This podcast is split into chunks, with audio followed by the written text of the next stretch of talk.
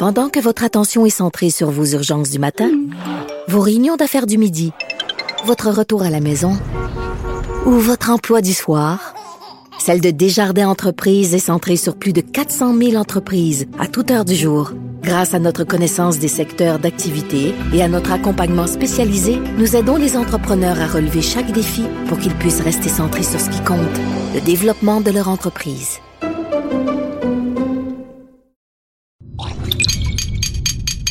Cube Radio.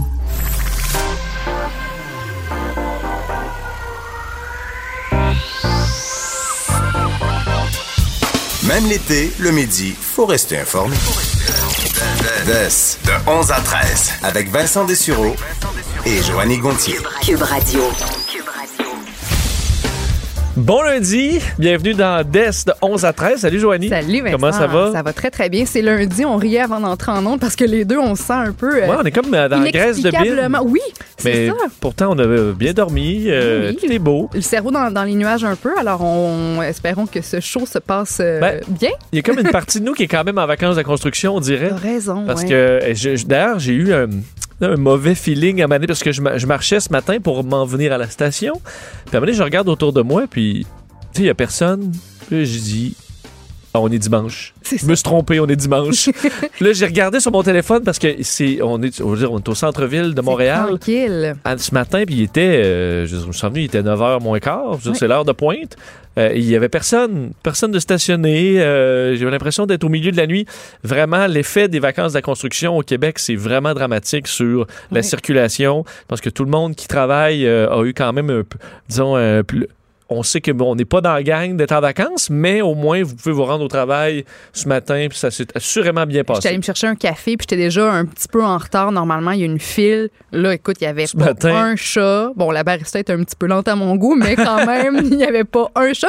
Mais il y a quand même, oui, cette aura de, de vacances euh, qui, qui, qui, euh, qui, qui, qui nous enrobe. Alors, ça, ça fait quand même du bien. Même son travail, on le sent là que c'est plus mollo, c'est plus tranquille. C'est sûr que, bon, côté travail, moi, j'ai lu le même paragraphe huit fois. C'est ça, on lit, pas tu, lis la phrase, puis là, t'es que, ah, de quoi, je, tu reviens, tu lis la phrase, hop, j'ai pas compris, parce que c'est ça. Le on- cerveau est en vacances aussi un peu, on dirait. Exactement, faut le, faut le fouetter. Et euh, heureusement, ce qui va nous aider là-dedans, c'est qu'on est sorti de la canicule et de la de, de l'humidité. Euh, ça, quand même, on est assez content collectivement. Pour ceux qui sont en vacances aussi, j'imaginais en fin de semaine, le samedi, ceux qui étaient à la ronde. Tu sais, un samedi, dimanche. En Il fait là. 43, Ouf, non, non. t'attends 3 heures en vacances de la construction, c'est un cauchemar. là. Euh, je je préfère aller là un mardi pluvieux euh, qu'un samedi des vacances de la construction où il fait 43. Puis moi, je, je me mets à la place des gens qui quittent le manège, puis les nouveaux qui embarquent. C'est sûr qu'il y a du jus de corps là, sur les sièges, sur les bancs. À la fin de la journée, Ah, ça me non, moi c'est ça. un petit peu de petit peu de blanchâtre là, collé. Non non, non, Euh, non, non, non, non, non. D'ailleurs, je suis allé euh, samedi voir les feux d'artifice parce que normalement, je peux pas, je suis tra- travaillant la fin de semaine, mais euh, là, j'essaie d'en profiter au max. C'était le Canada samedi soir. Très beau spectacle. Oui. Et mais j'ai eu une inquiétude parce que euh, je me souviens plus en chercher, de chercher euh, voir c'était c'est quel pays euh, qui faisait les feux d'artifice en, en fin de semaine. Donc j'ai googlé feux d'artifice Montréal et euh, le premier truc qui est sorti c'était un article de Radio Canada qui m'a qui commence à m- qui m'inquiète. OK, comment ça? C'était les feux d'artifice à quel coût Oh. Oh. Parce que oui, ça coûte cher. Ben non, on parle du coût environnemental. Ah Et là, je me dis, oh, oh, ça y est, les années sont comptées. Des feux d'artifice, profites-en, ça, ça commence. Ouais. Autant la F1 s'est rendu trop polluant, le spectacle aérien c'est trop polluant. Ben là, ce sera les feux d'artifice parce qu'évidemment, ça fait de la boucane. Euh, on dit que euh, non seulement, bon, la fumée produit des particules euh, qui nuisent à la qualité de l'air, le bruit supérieur à Hmm. 150 décibels peut causer des dommages. Bon, on dit peut causer des dommages si le son est continu et émis pendant 15 minutes. Ce qui n'est pas le cas pour un feu d'artifice qui est à Ben, fait intervalle, c'est ça. 15 minutes, pas un spectacle de 15 minutes, un son continu de 15 minutes. Avez-vous déjà entendu un feu d'artifice qui fait juste un Non. 15 minutes? En Non. continu, non. Euh, et euh, aussi de l'anxiété chez les oiseaux nicheurs. Ah, bon, mais là, tu vois, c'est peut-être le, Hmm. Que- point qui me rejoint le plus. Je le sais que tu es très sensible aux oiseaux nicheurs, mais écoute, ils vont s'adapter ou mourir. là. Il y en a peut-être pas. ah ben, Parce que l'effet sur les oiseaux nicheurs, admettons, ils ont tout le Québec en entier pour faire ça. ce qu'ils veulent, vivre le, vivre le vie. Mais mettons, autour de la ronde, là, dix fois par année, pendant 30 minutes, l'oiseau nicheur, il, il va nicher euh, ailleurs. là, Exact. comprends? Comprends le message, oiseau nicheur, c'est pas pour toi la ça. ronde si tu veux survivre. Mais je sens vraiment que ça s'en vient, ce genre d'événement-là, comme là, ben là, les gaz à effet de serre, attends un peu, là. Moi, j'ai vu euh, samedi, puis tous les autres jours où il y a des spectacles, autant les grands feux à Québec que euh, l'International des feux, l'Auto-Québec à Montréal, c'est d'un, les feux d'artifice, il faut dire que je suis vendu parce que j'aime ça, là, mais c'est c'est un type d'art qui est univers, comme on- universel comme on voit rarement. là. Euh, Il n'y a pas une population dans le monde y- qui n'est pas émerveillée face à des feux d'artifice. C'est Ça unit tout le monde. C'est un spectacle qui fait plaisir à tout le monde, qui est familial, qui est pour les vieillards, les enfants, peu importe. Et euh, à Montréal et à Québec, c'est un succès monstre. Il y a des Ouais, ouais. dizaines de milliers de personnes à chaque fois. C'est 30 minutes quelques fois dans l'été sur un an. La pollution, je comprends que c'est pas, c'est pas génial, là, ça en fait de la pollution, mais on s'entend-tu que sur une année, là, le nombre d'heures qu'on fait des feux d'artifice au Québec, c'est, Ouais. minuscule. Il y a d'autres points sur la liste qui sont prioritaires Ben avant oui. qu'on se rende au point où là, il faut parler des feux d'artifice puis l'impact environnemental. Disons qu'on a d'autres chats à fouetter Je veux dire, avant ça. Dans les, les- la pollution qui apporte rien à personne, là, il y en a bien des choses avant qu'il faudrait régler avant des feux d'artifice qui nous qui, qui est un moment excitant de l'été. On est au mois de juillet, on sort tout le monde. Euh, à Québec, c'est aussi génial. là, sur le bord du fleuve Saint-Laurent, les gens se, se mettent là dans, le- dans le vieux C'est extraordinaire. Exact. Les touristes capotent, on capote. Euh, en plus, la compétition à Montréal est puis bon, je connais pas toutes les compétitions, mais c'est supposé être la compétition euh, par excellence au niveau mondial en feu Ouais. d'artifice. On a ça chez nous. Donc, on, je, faut- mais je sens que ça s'en vient tranquillement, Ouais. ces, ces petits doutes-là. Tu as quand même été chanceux, tu peux aller les voir, puis on annonçait quand même de la pluie, des orages. Finalement, tu pas eu de problème. Ça a été euh, avant, un petit peu là, de pluie, mais sinon, on s'en est bien, euh, bien tiré. Le Canada fait une bonne performance. Bravo. Alors, je les félicite. Les gens, c'est des Québécois de BEM Fireworks ou Mhm. Feu d'artifice. Alors, félicitations. C'était très bien. Il en reste deux dates. Là. Alors, pour, les, euh, pour ceux qui font de l'emphysème, il reste juste deux dates. Inquiétez-vous pas par après. C'est presque Euh, terminé. D'ailleurs, parlant de, de Hmm. chaleur, euh, on s'inquiète parce que qu'est-ce qu'on a fait pour ceux qui, qui peuvent se le permettre dans les derniers jours? On a climatisé au bout Ben, à 21-22 chez nous. là. ben toi, tu me, tu me taquines souvent sur le fait que j'ai pas d'air clim parce que je le dis ouvertement, j'habite au deuxième étage, il fait 30 degrés. Ça fait toi, 10 jours que tu n'as pas dormi? Puis Tout ça pour sauver 200 pièces. Toi, tu, tu, tu te vantes que chez toi, c'est comme une petite poissonnerie, la température est à 19 degrés, tu Non, dors bien? Non, non, mais là, t'en- oui, mais non, ici, ici, dans le studio, la poissonnerie, chez nous, c'est 22, Bon. 23. Mais quand même, j'en ai, profité en fin de semaine pour aller chez mes parents. J'ai profité de la piscine et l'air climatique. Puis je me suis parce qu'en fait, j'ai réalisé que je suis pas une fille d'air clim. Euh, je, je- je C'était gelé à l'intérieur de la maison. J'avais pas de fun. Sais, je trouve qu'il y a un trop gros con- contraste entre la température à l'intérieur et la tu température ça à à 24, l'extérieur. si tu veux, chez mes parents, fait que le, le contrôle. C'était pas moi qui avait le contrôle. Euh, mais j'ai lu un article qui parlait du paradoxe des, des airs climatisés parce que, bon, les scientifiques nous demandent de couper de moitié les émissions de, de- de gaz à effet de serre globales d'ici 2030. Donc, en 11 ans, il faut couper ça de moitié. Mais euh, il y a un rapport de l'Agence internationale de l'énergie qui, euh, qui, qui disait en fait que les émissions de dioxyde de carbone liées à la climatisation devraient presque doubler entre 2016 et 2050, donc à raison de 1 milliard de tonnes par an. Alors, c'est Ah, ça C'est le paradoxe. d'énergie c'est qu'on complètement veut- folles. je veux dire, on veut se, se protéger euh, du, du réchauffement climatique. On veut aider aussi la, la situation mondiale en matière de réchauffement climatique, mais en même temps, on. Plus il fait chaud, plus on climatise. Plus on Exactement. climatise, plus il fait chaud. Voilà. Alors, je me disais que le fait de pas climatiser, de pas Ah, toi, avoir tu un fais ta air clim, je fais ma part pour l'environnement. T'es juste cheap. Ben, je- même pas. Non, pour vrai, je, je- je suis, je, bien dans la chaleur. Euh, Oh, mais quand t'arrives le matin, j'ai pas dormi de la nuit, il faisait 29 dans tu- ma chambre. Ça fait ça fait dix ans que je dors pas. J'ai vraiment le- je, je fais de l'insomnie dans la vie, puis c'est pas relié à, à- à la chaleur parce que même l'hiver, j'ai de la misère à dormir. Mais oui, donc je suis fière de pas avoir d'air climatisé en période de canicule. Mais là, je comprends que Fait pour que les t'as fait cette personnes nouvelle-là pour te tirer un rang. là. pour- exactement pour que t'arrêtes pour que t'arrêtes de de, de Non, mais je m'écœurer suis avec euh, Sur- Surtout que c'est un problème euh, dans l'eau, il y a les îlots de chaleur. là. Ouais. Parce que tu veux pas, tu climatises, donc tu, tu réchauffes le dehors. Puis oui, évidemment, dans le dehors, euh, l'air chaud se met à, à quantité de climatiseurs qu'il y a dans certains secteurs, ça contribue à ce qu'il fasse encore plus chaud euh, à l'extérieur. Donc, pour ceux qui en ont pas euh, d'air climatisé, ils payent encore plus le prix. Puis je comprends que tu sais, le juillet de l'été passé a été un mois très chaud, là, le plus chaud, l'un des plus chauds dans l'histoire. Puis je sais qu'il y a des décès, des décès qui sont reliés à la chaleur extrême. Alors c'est sûr que pour des personnes qui ont des problèmes de santé, des personnes un petit peu plus âgées, je, je leur recommande pas de, de rester pognées dans leur appartement à 32 degrés. Là. Je comprends qu'il y a des certaines mesures qu'on doit prendre, mais il faut aussi qu'on se questionne. On est dans une situation où il y a un réchauffement climatique. On veut faire notre part. On va en même temps euh, passer à travers les canicules. Euh, c'est sûr que là, euh, bon, faut, faut C'est sûr que là, quand il fait ch- 45 pendant trois jours, là, je veux dire, climatise. Là. Ouais, ouais. ouais. Ben, je comprends, mais c'est c'est que je veux dire, si tout le monde climatise Mais c'est sûr que. tout l'été, c'est sûr que. euh, Ben, on climatise moins qu'à l'as. C'est sûr que nous, on a. C'est qu'il fait jamais juste tempérer chez nous. On- soit on se les gèle ou soit on crève. Exact. Fait qu'on n'a pas le choix de pomper un petit peu de courant pour vivre où on habite, malheureusement. C'est où qu'on a, où on a choisi d'habiter. Euh, autre euh, ben, nouvelle, euh, disons, il y a une, une évolution Mm-hmm. dans la technologie. Il y en a qui attendent après ça souvent, là, les nouveaux emojis. C'est pas mon cas, mais il y en aura des nouveaux Eh, plus inclusifs. Oui, est-ce que tu utilises beaucoup d'emojis quand tu communiques? Quand même. euh, ouais. Quand même. Mais c'est juste que là, il y en a tellement maintenant que les trouver, je C'est veux ça. dire, ça commence à être Tu compliqué. utilises les mêmes trois parce que de, de- de défiler toute la liste, ça Exact. devient trop long, Quand trop tu cherches le drapeau de l'Uruguay, là, là, t'es comme, tu défiles à l'autre bout, puis ah, c'est lequel, là? C'est ça. Oui, oui, oui. Ben, sache que Apple a confirmé que de nouveaux émoticônes euh, vont être disponibles sur nos appareils à partir de cet automne. Puis c'est pas n'importe quel émoticône. Ce seront des emojis euh, pour les personnes qui sont handicapés, donc des emojis de fauteuil roulant. Euh, Il y aura un chien guide, différentes prothèses, dont un appareil auditif. Puis on dit qu'on veut célébrer la diversité sous toutes ses formes.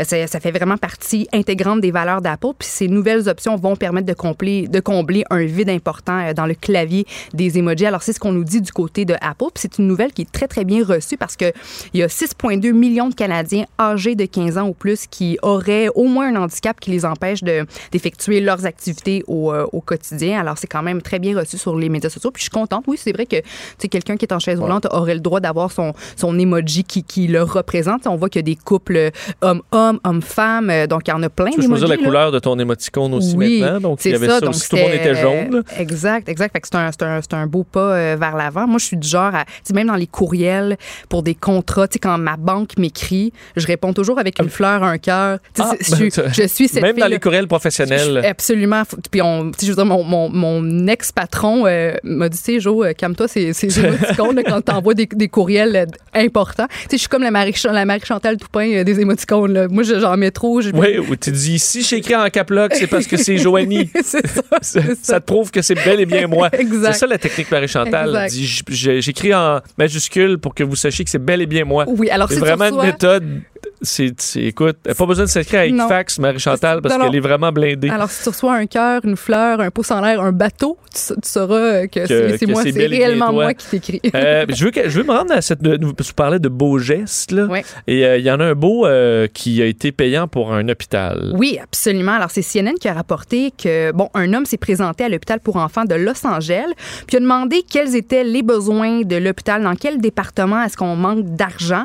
On lui a répondu que c'était dans dans, les, dans le département de radiologie et de neurologie. Fait qu'ensuite, ben, il a fait un petit chèque de 25 millions de dollars, puis il a remis ça à l'hôpital. 25 millions. 25 millions, c'est l'un des plus gros dons uniques là, dans, dans l'histoire de cet hôpital-là. L'homme qui veut garder son, anony- son anonymat, mais c'est quand même Ça, tout c'est un. bien. Oui, mais en même temps, tu peux, tu pourrais penser que quelqu'un de riche comme ça qui fait un chèque de 25 millions de dollars aurait peut-être voulu Ben, donner son nom pour, là. oui, exactement, pour être reconnu comme comme la personne euh, à- qui, a, qui a fait ce, qui a posé ce bon geste-là. Mais là, lui, vraiment, euh, a voulu garder l'ano- l'anonymat Mm. puis a donné euh, ce gros chèque. On sait pas il y a combien d'argent? Ça Non. donne une idée aussi. Si je me dis que pour faire un chèque, un don de 25 m- millions de dollars, c'est sûr que reste, il doit t'en rester pas mal en banque, mais quand même c'est de l'argent puis euh, pour une À bonne moins que ce soit le propriétaire d'un cigarettier. Là.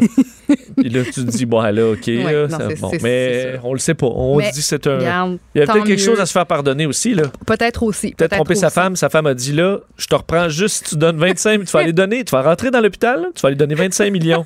Sinon, tu sacs ton camp. Peut-être. On, sait- on, on connaît pas les raisons qui l'ont poussé à faire ça, mais quand même pour cet, hôpita- cet hôpital-là, pour enfants, hein, on, on accueille On ça, est on ce type de geste à bras ouverts. Absolument, absolument. Un geste très chrétien, on pourrait Voilà. dire, parce que d'ailleurs, on va parler de, de religion un instant. Vous avez peut-être vu cette nouvelle euh, dans, les, dans les derniers jours concernant le cardinal Ouellette. Donc, euh, écoute, euh, le cardinal, euh, le- enfin, un Québécois qui s'est rendu le plus loin au, au- au Vatican, qui a fait sa démission au pape dans les derniers jours, qui l'a refusé. Et là, au début, tu te dis, OK, un, pourquoi il, il offre sa démission? Est-ce qu'il y a eu un scandale? Pourquoi le pape a refusé? Il n'y a rien de ça. C'est une mécanique euh, habituelle au niveau du, du Vatican qui, évidemment, a ses, ses- ses traditions. Euh, et pour comprendre un peu ce qui, euh, ce qui mène à cette situation-là aujourd'hui, euh, on, va- on rejoint un expert spécialiste des nouvelles religieuses, Alain Pronkin. Allô, Alain? Oui, bonjour. Ça va bien? Oui, moi, ça va très bien aujourd'hui. Bon, faut dire que que... c'est un petit peu plus frais, là. Ça... Ben, c'est ça, ça va se tempérer. On va avoir une belle semaine. Ça va faire du bien à tout le monde. Euh, Alain, euh, à, la base, que, que les, les gens qui ont dû voir cette nouvelle-là, le cardinal Ouellette qui offre sa démission, ont dit Oh, mais qu'est-ce qu'il a fait? Euh, Y a-t-il un scandale? C'est rien de ça. C'est une tradition. En fait, c'est ce qu'on peut dire que c'est une tradition ou c'est dans la mécanique vaticane euh, que. C'est c'est dans la mé- mécanique vaticane, ça fait plusieurs années. Quand on est évêque, comme le cardinal Ouellet est d'abord un évêque, et le plus haut titre qu'on peut avoir, c'est évêque, eh bien, à ce moment-là, on est obligé d'offrir sa démission à 75 ans. Et cette obligation-là, au début, c'était juste pour les évêques diocésains. Ça veut dire comme, disons, quand Monseigneur Lépine va avoir 75 ans, ou quand Monseigneur Gendron vient d'avoir 75 ans à Longueuil, ils sont obligés de démissionner. Mais en 2014, le pape François l'a obligé aussi aux cardinaux, les cardinaux, c'est ceux qui peuvent élire le prochain pape, l'a appliqué aux cardinaux qui sont préfets, ça veut dire les présidents des différents, euh, des différentes congrégations. Congrégations, c'est comme des ministères. Donc, eux, c'était pas clair s'ils étaient obligés de démissionner à 75 ans, mais en 2014, le pape François a dit tout le monde doit m'offrir sa démission à 75 ans. Mais l'objectif de tout ça, à la base, c'est de garder une population jeune? Ben, jeune étant relatif, parce que ça. la démission à 75 ans, on n'a pas encore ça au Québec ni au Canada, ou peut-être on l'avait dans les années 40, c'est encore 75 Mais je veux dire, ça doit être l'hécatombe parce que je veux dire, il- ça s'en vient vieillissant, là, les cardinaux puis les évêques. Oui, mais il y en a quand même des jeunes. On sait qu'au niveau des cardinaux, la plupart ont 75 ans. Euh, même au prochain conclave, je pense que la, la majorité, je pense 80% vont avoir au-dessus de 70 ans. Ce qui est un vieillissement parce qu'avant, dans les années 50 et 60, c'était beaucoup plus jeune. Donc, on dit à 75 ans, un gars a le droit de prendre sa retraite. On a obligé ces démissions-là. Actuellement, le pape avait déclaré, quand il a mis ça en 2014, cette, obligation-là, même pour les cardinaux, il avait dit il faut apprendre à se retirer un moment donné. On n'est pas éternel. Oui, mais, les mais règles générales, oui. Alain, euh, le pape a Joanie? 85 ans. Je, je comprends Oui. pas qu'est-ce qu'il place dans 83, la là, 80. 83. Tu sais, pour, Oui. qui, qui est-il, lui, pour décider que là, à 75 ans, vous êtes tous dans l'obligation de me remettre votre démission? Oui, mais il n'est pas obligé de la prendre. OK. Règle générale, il peut attendre jusqu'à un an, deux ans. C'est sûr que si l'évêque lui dit, écoutez, j'ai 75, mais ma santé, ça va pas, il va accélérer le processus de remplacement. Mais dans plusieurs cas, il a attendu deux ans. Le pape lui-même, qui était cardinal à Buenos Aires, avait offert sa démission au pape euh, Benoît XVI quand il avait atteint 75 ans. Et le pape Benoît XVI n'avait pas accepté à ce moment-là.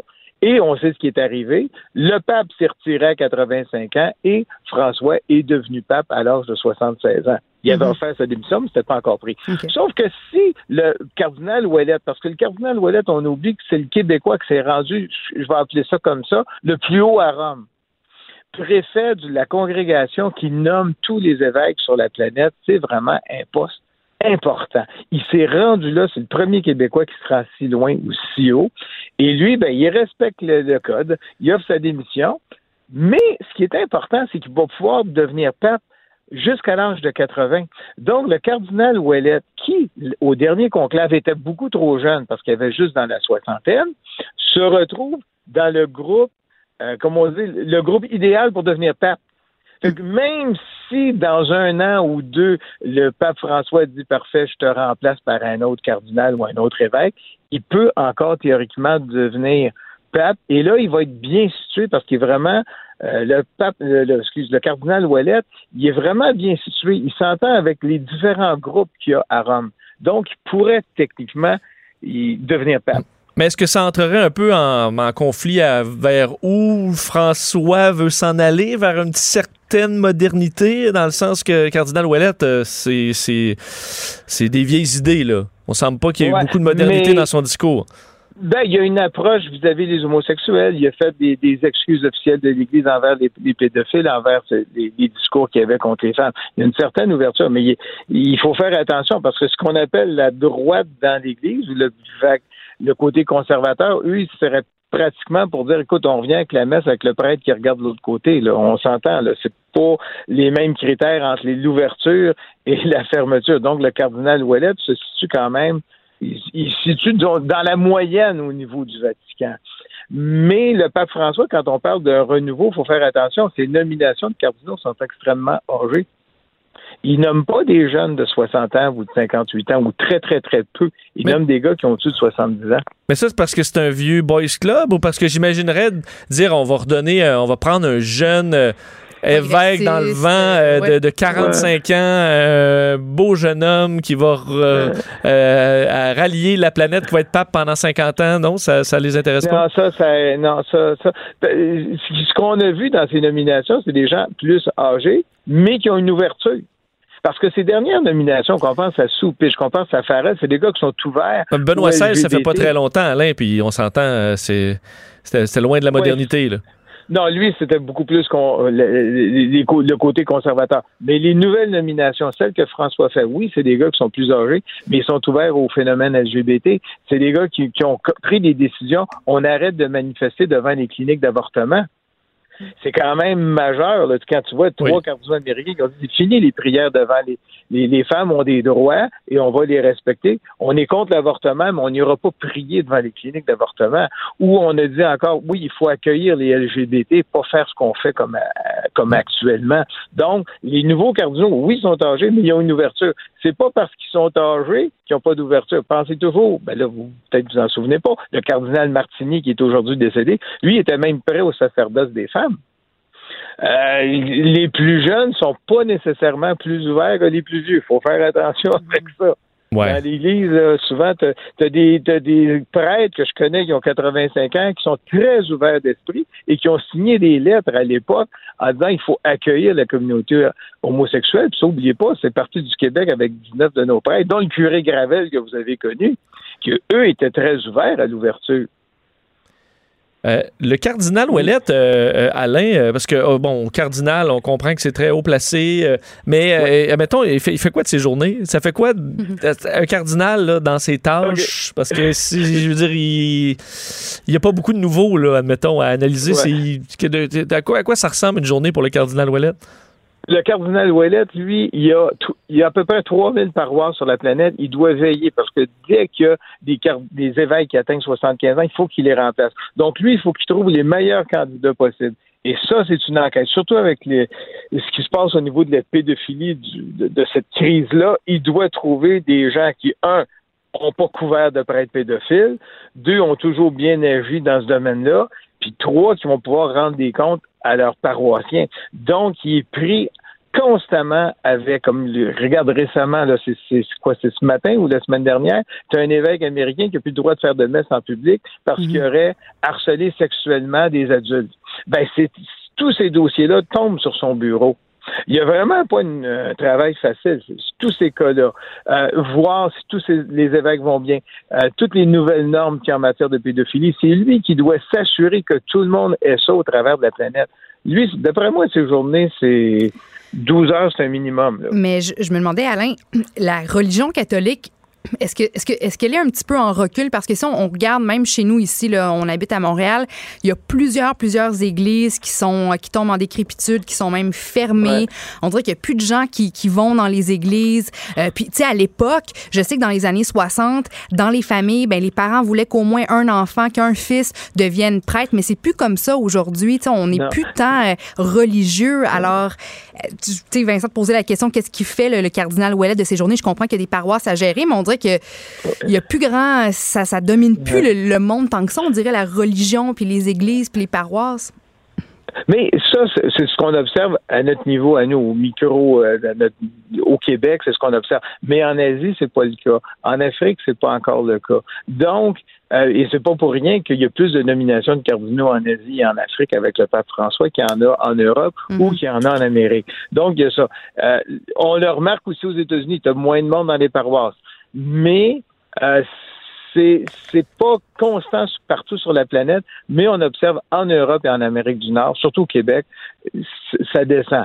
C'est certain qu'il va falloir qu'il se passe quelque chose, mais ça va prendre des gens qui ont de l'ouverture pour dire, écoutez, on veut changer ci, on veut changer ça. Et est-ce que ça va changer quelque chose? Je vais te donner un exemple simple, simple, simple.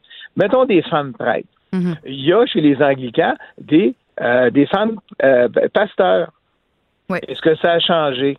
Ou euh, dans l'Église unie du Canada, qui est la plus grosse église euh, euh, non catholique à l'extérieur du Québec. Est-ce que ça a changé quelque chose? Non. Le taux de pratique continue de diminuer. Donc, c'est qu'est-ce qui est qu'est-ce qui doit changer? C'est ça l'interrogation.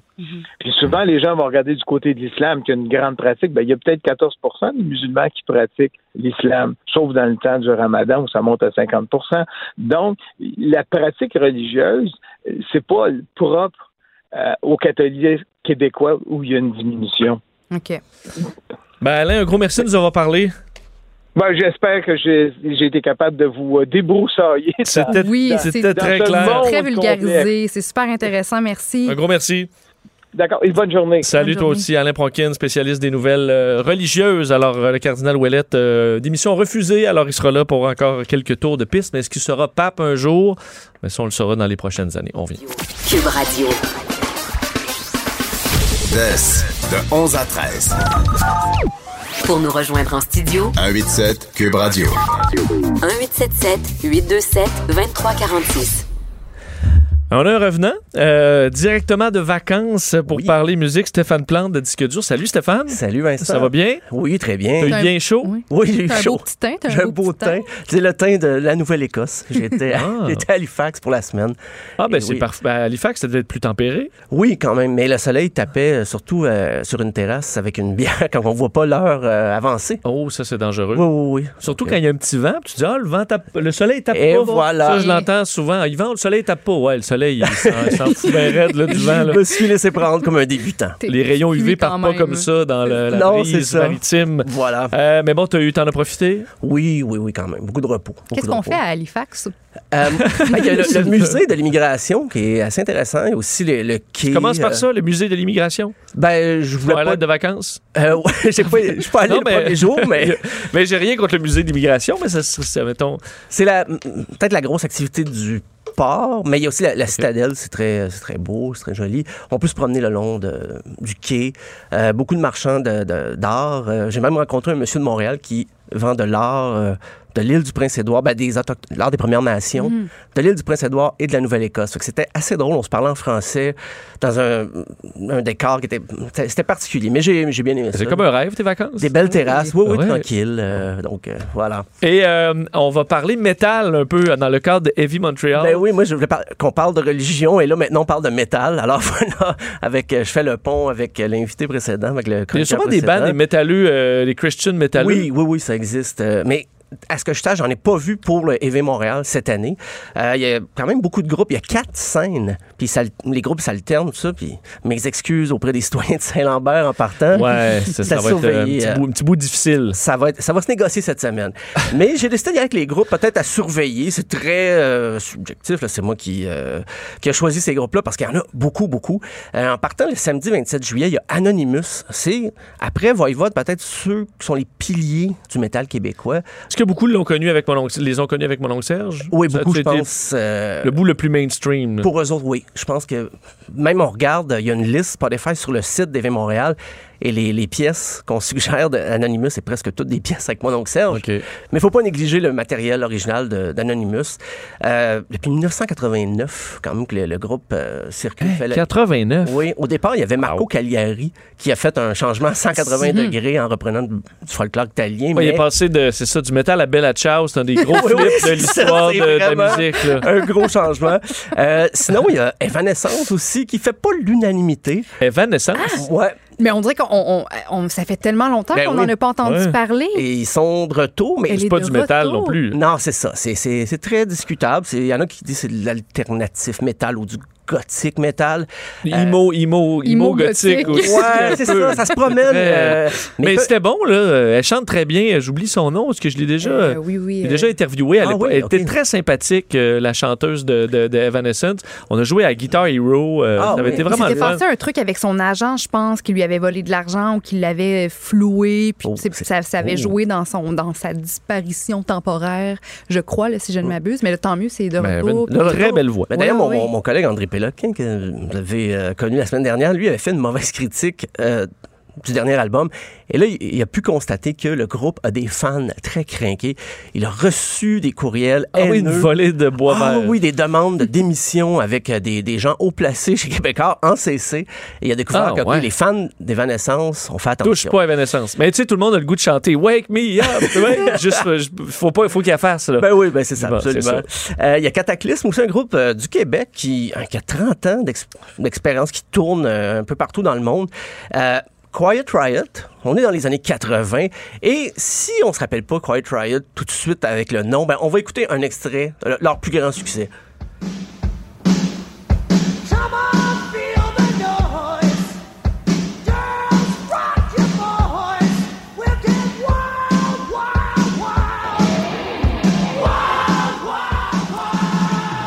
Alors, c'est certain qu'ils vont la faire.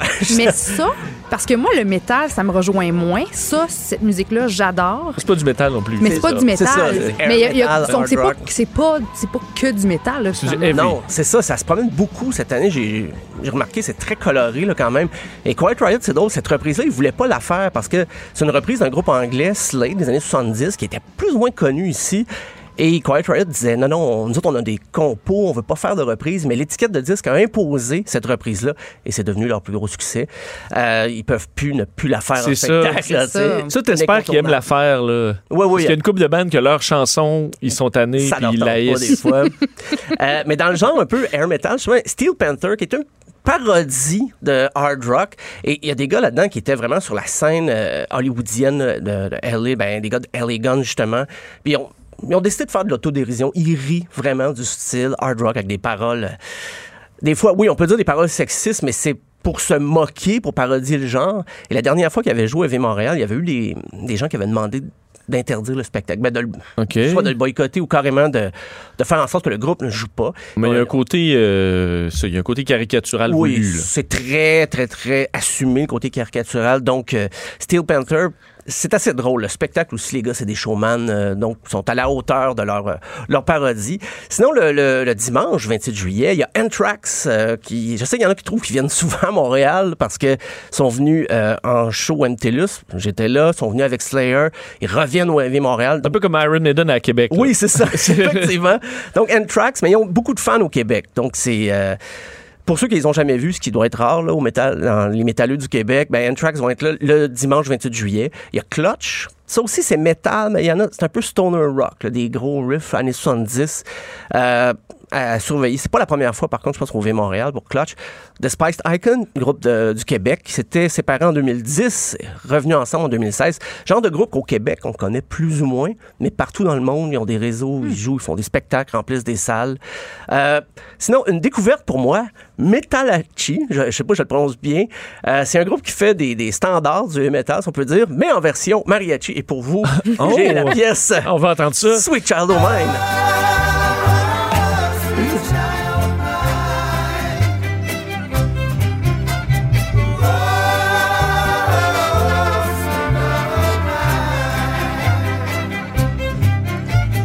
Ben, c'est très bon. Ça, ça promet dans le mosh pit, euh, j'ai hâte de voir. Ouais, c'est ça. Et c'est drôle parce que Slash est là aussi, le guitariste de, Guns N' Roses, mais il est là avec son groupe euh, avec Miles Kennedy. and Il pourrait peut-être embarquer avec un petit. euh, Ça pourrait être très drôle parce Ouais. qu'il joue le, le même jour, donc on sait jamais. Peut-être qu'il va faire une apparition surprise. Mais le, le clou du festival en fin de semaine, c'est Slayer. Donc c'est le Slayer qui se sépare. Et c'est drôle, en février, Slayer avait euh, une espèce de fuite. Il avait publié le poster d'EV Montréal, alors qu'EV Montréal disait dans trois jours, on publie la liste des groupes qui vont jouer.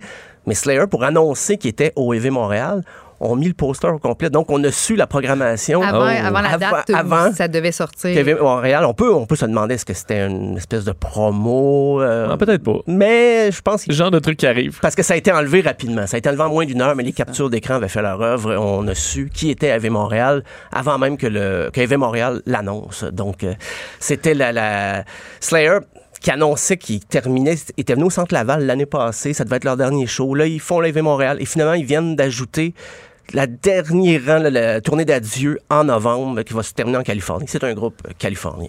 Donc, euh, ça, ça promet. Slayer, les fans de Slayer vont se déplacer. Moi, je suis certain, il va y avoir des fans de Rouen, de Matane, Ah oui. Saguenay. Ah, Ah, oui, les oui. poêles, ça sort de, leur sous-sol. Plein de gens, tu voyons, je les vois jamais dans la rue ou à l'épicerie, ces gens-là, mais non, ils Ils sont ressortent. là. Ils sont tous là. Voilà. Ils ressortent euh, de leur tanière. Ben, c'est ça. Puis, euh, ben, moi, j'ai- j'aime beaucoup les, les fans de métal. Et d'ailleurs, j'ai écrit, je vais essayer de faire ça rapidement, une petite lettre d'amour Ah, oui. aux fans de métal. C'est mérité. Euh, ben oui, parce que j'admire un peu leur, leur foi. Euh, J'écris cette lettre comme si j'écrivais à une ex, pas tant parce que j'ai cassé avec le métal, mais j'ai seulement divagué un brin musicalement en allant voir, ailleurs. Mais le métal, j'y reviens à l'occasion, parfois en compagnie de mes compagnons métalleux du secondaire, parfois seul chez moi pour me ressourcer. Il y a les polyamoureux, il y a moi, le polymélomane. J'aime pas moins le métal parce que je suis allé voir ailleurs si j'y étais. J'ai d'ailleurs besoin de revenir à mes vieux albums de Testament ou DRI de temps en temps, comme il nous arrive de texter à une ex à 3 heures du matin. C'est sûr qu'on me voit pas souvent devant la scène faire du headbanging ou dans le mosh pit et je suis pas sûr de bien maîtriser non plus tous les termes de sous-genre de métal qui existent aujourd'hui. Avec, les années, je crois que j'aime les fans de métal plus que les fans de n'importe quel autre genre. Et pourquoi je voue une telle admiration à des poils? Parce que lorsque j'ai découvert le métal en secondaire 2, je découvrais que tout un monde existait en dehors des palmarès des radios commerciales. Parce que les métalleux n'ont rien à cirer que leur bande préférée soit populaire. Ils ont passé à travers les années 90 en pleine crise du grunge. Ils ont vu leurs meilleurs amis devenir fans de Pearl Jam. Un métalleux, ça n'a pas besoin qu'un guitariste ou un chanteur passe à la télé pour parler de sa nouvelle réalité de papa, pour s'intéresser à sa musique. Un métalleux, les métalleux aiment les bandes pour la musique. Aussi, accessoirement, pour les sensations fortes, le défoulement et un brin d'agressivité sublimé. Leur authenticité dégage quelque chose de beau qui n'est pas affecté. Ils n'attendent pas le hype, le buzz. Ils n'ont rien à cirer des trendsetters pour apprécier un groupe. Les métalleux ne se seraient pas fait avoir par les chimères du Firefest. Ils n'en ont rien à cirer des tentes VIP ou de Kim Kardashian, ni des hashtags insignifiants des festivals branchés où on commente, plus, on commente plus la tenue des festivalières que les groupes présents. Et pour avoir compris tout ça, fans de métal, je vous aime. La semaine prochaine, je vous offre ma lettre d'amour aux fans de country pour les mêmes raisons. et j'ai changé, les, j'ai changé les noms de Testament et des Garay par Paul Darèche et Guylaine Tanguay. C'est vrai, c'est vrai, sauf que les fans de country sont fiers de dire Hey, ça pogne là, le country. Oui, ça oui, pogne, c'est vrai. Le métal, euh, c'est encore. ça euh, reste ça- un monde parallèle. bougé. Mais t'as une belle plume. Oui, Ah, c'est gentil. oui, comme les virtuoses qui jouent du métal, quand même, parce que ça, faut Oh, le dire. Là, wow. Gérer du double bass drum, puis du, euh, puis les, les riffs de guitare. Oui, là. oui, oui. C'est, c'est des musiciens hors pair. Moi, j'ai, j'ai déjà essayé de faire des solos de métal. J'ai, non. La voix aussi, reste que les Ah oui, chanteurs, la une gestion voix. de la voix Ah, qui, moi, je veux dire, je fais une demi-tune, puis je parle pas pour une semaine. Il y a des techniques assez impressionnantes. euh. Absolument. Oui, oui, oui. Euh, Stéphane, c'est un grand plaisir de te retrouver. Plaisir partagé. On se reparle demain. À demain. On vient. Dess, de 11 à 13, avec Vincent Dessureau et Joanny Gontier. Eux, ils sont toujours sur leur X. Euh, on le dit, c'est la période des, euh, des, des vacances de la construction euh, et ce matin, je me promenais, là, je vous disais, je pensais qu'on était dimanche. Je me suis trompé de jour, je me suis levé pour rien. Il n'y avait pas de gens sur la, la route à pleine heure de pointe à, à Montréal. Vraiment, l'effet des vacances de la construction est assez intense. De sorte que beaucoup de gens sont en vacances. Si vous ne l'êtes pas, ben, on pense à vous parce que euh, ben, nous, on est au travail également. Et pour beaucoup de gens, les quelques semaines là, de vacances, faut dire que pour la majorité des Québécois, c'est deux semaines seulement. Euh, la pression de ne pas rater ses vacances est assez grande. Mais ça. Tu sais, tu dis, là, d'un, la température est un inconnu. Moi, dans, j'ai eu, bon, trois semaines en mai, il n'y a plus deux semaines là, au complet. C'était le pire, euh, la pire Puis ça température au coûte Québec. cher aussi, alors tu veux, tu veux que ça en vaille euh, le Ben coup, oui, là, tu veux te faire le plein de soleil, de bonheur, tu veux que les enfants soient de bonne Oui. humeur, tu veux qu'il n'y ait pas de trafic. Mais évidemment, c'est rare que ça vire exactement comme prévu. Euh, et probablement que se faire trop d'attentes au niveau des vacances, ben c'est ça qui, qui fait qu'on revient peut-être notre premier lundi au travail un peu déprimé, euh, plutôt que complètement ressourcé. Et euh, en fin de semaine, un article que j'ai trouvé vraiment intéressant, puis je pense nécessaire pour ceux qui sont en vacances ou qui le seront dans les prochaines semaines. Les vacances, des attentes trop élevées de la docteure Christine Groux qui se demande est-ce qu'on ben, fait comment on devrait gérer nos vacances pour être sûr d'en profiter au maximum? Et de pas se faire trop d'attentes. Je pense, je fais le lien avec euh, le bal de finissant Oui, oui. au secondaire. Bon point, on en parle pendant trois ans. Puis là, tu crains, tu investis déçus. 1000 piastres. Finalement, tu fais, OK, bon, C'était juste ça. c'était juste ça. Mais peut-être qu'avec une, une autre une pensée différente, ben, on se rendrait compte que c'est une belle soirée puis on a Oui. du fun. Mais en mettant ça là, tellement gros qu'on vient un peu déçu.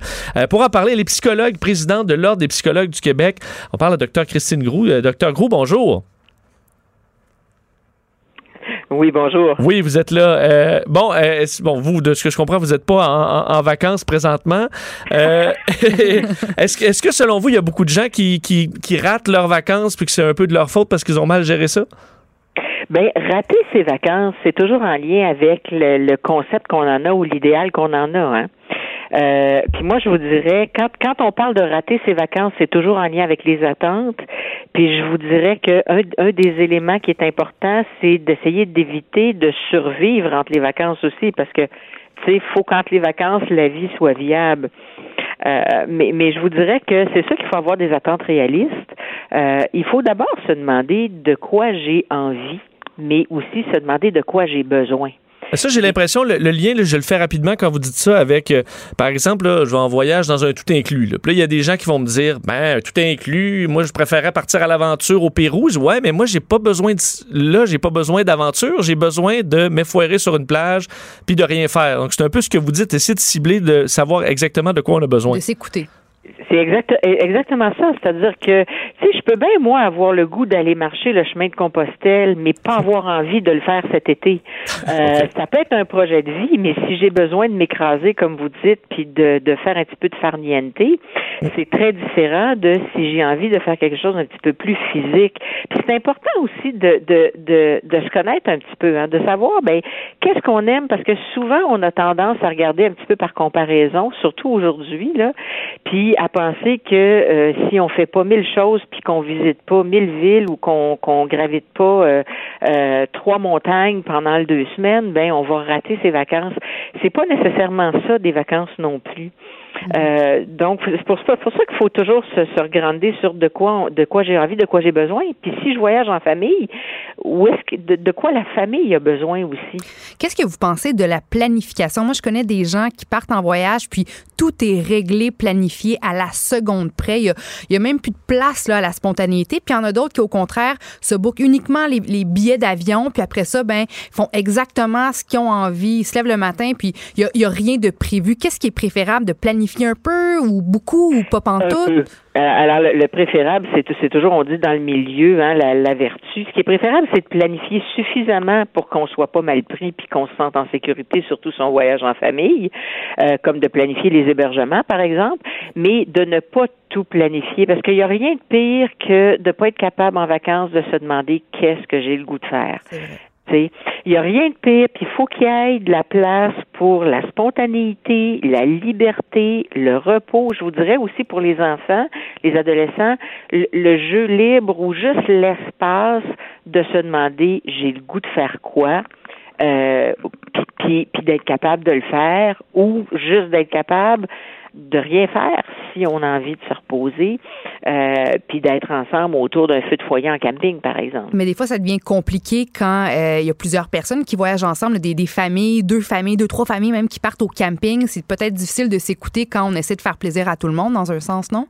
Ben, c'est-à-dire que ça, c'est peut-être important d'y penser. Tu sais, quand, quand, je, quand vous dites planifier juste assez, là, planifier juste assez pour moi, c'est se demander, OK, avec qui je pars? D'abord, si je pars avec ma famille, euh, est-ce que euh, je je fais un genre de vacances qui va satisfaire tout le monde? Si, par exemple, j'ai des ados puis des jeunes enfants, est-ce que mes ados vont y trouver leur compte puis mes jeunes enfants aussi?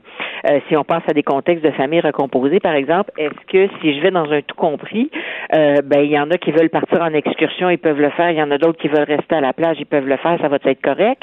Donc, c'est le genre de choses, justement, qu'il faut penser. Puis, tu sais, si on est quatre autour de la table, en famille, par exemple, ou cinq autour de la table, puis qu'on qu'on qu'on parle un petit peu des vacances à l'avance, puis qu'on se dit, ben comment qu'on aimerait les passer, nos vacances, puis qu'est-ce qu'on aimerait faire, on est capable de regarder un petit peu ces enjeux-là, puis que tout le monde y trouve son compte.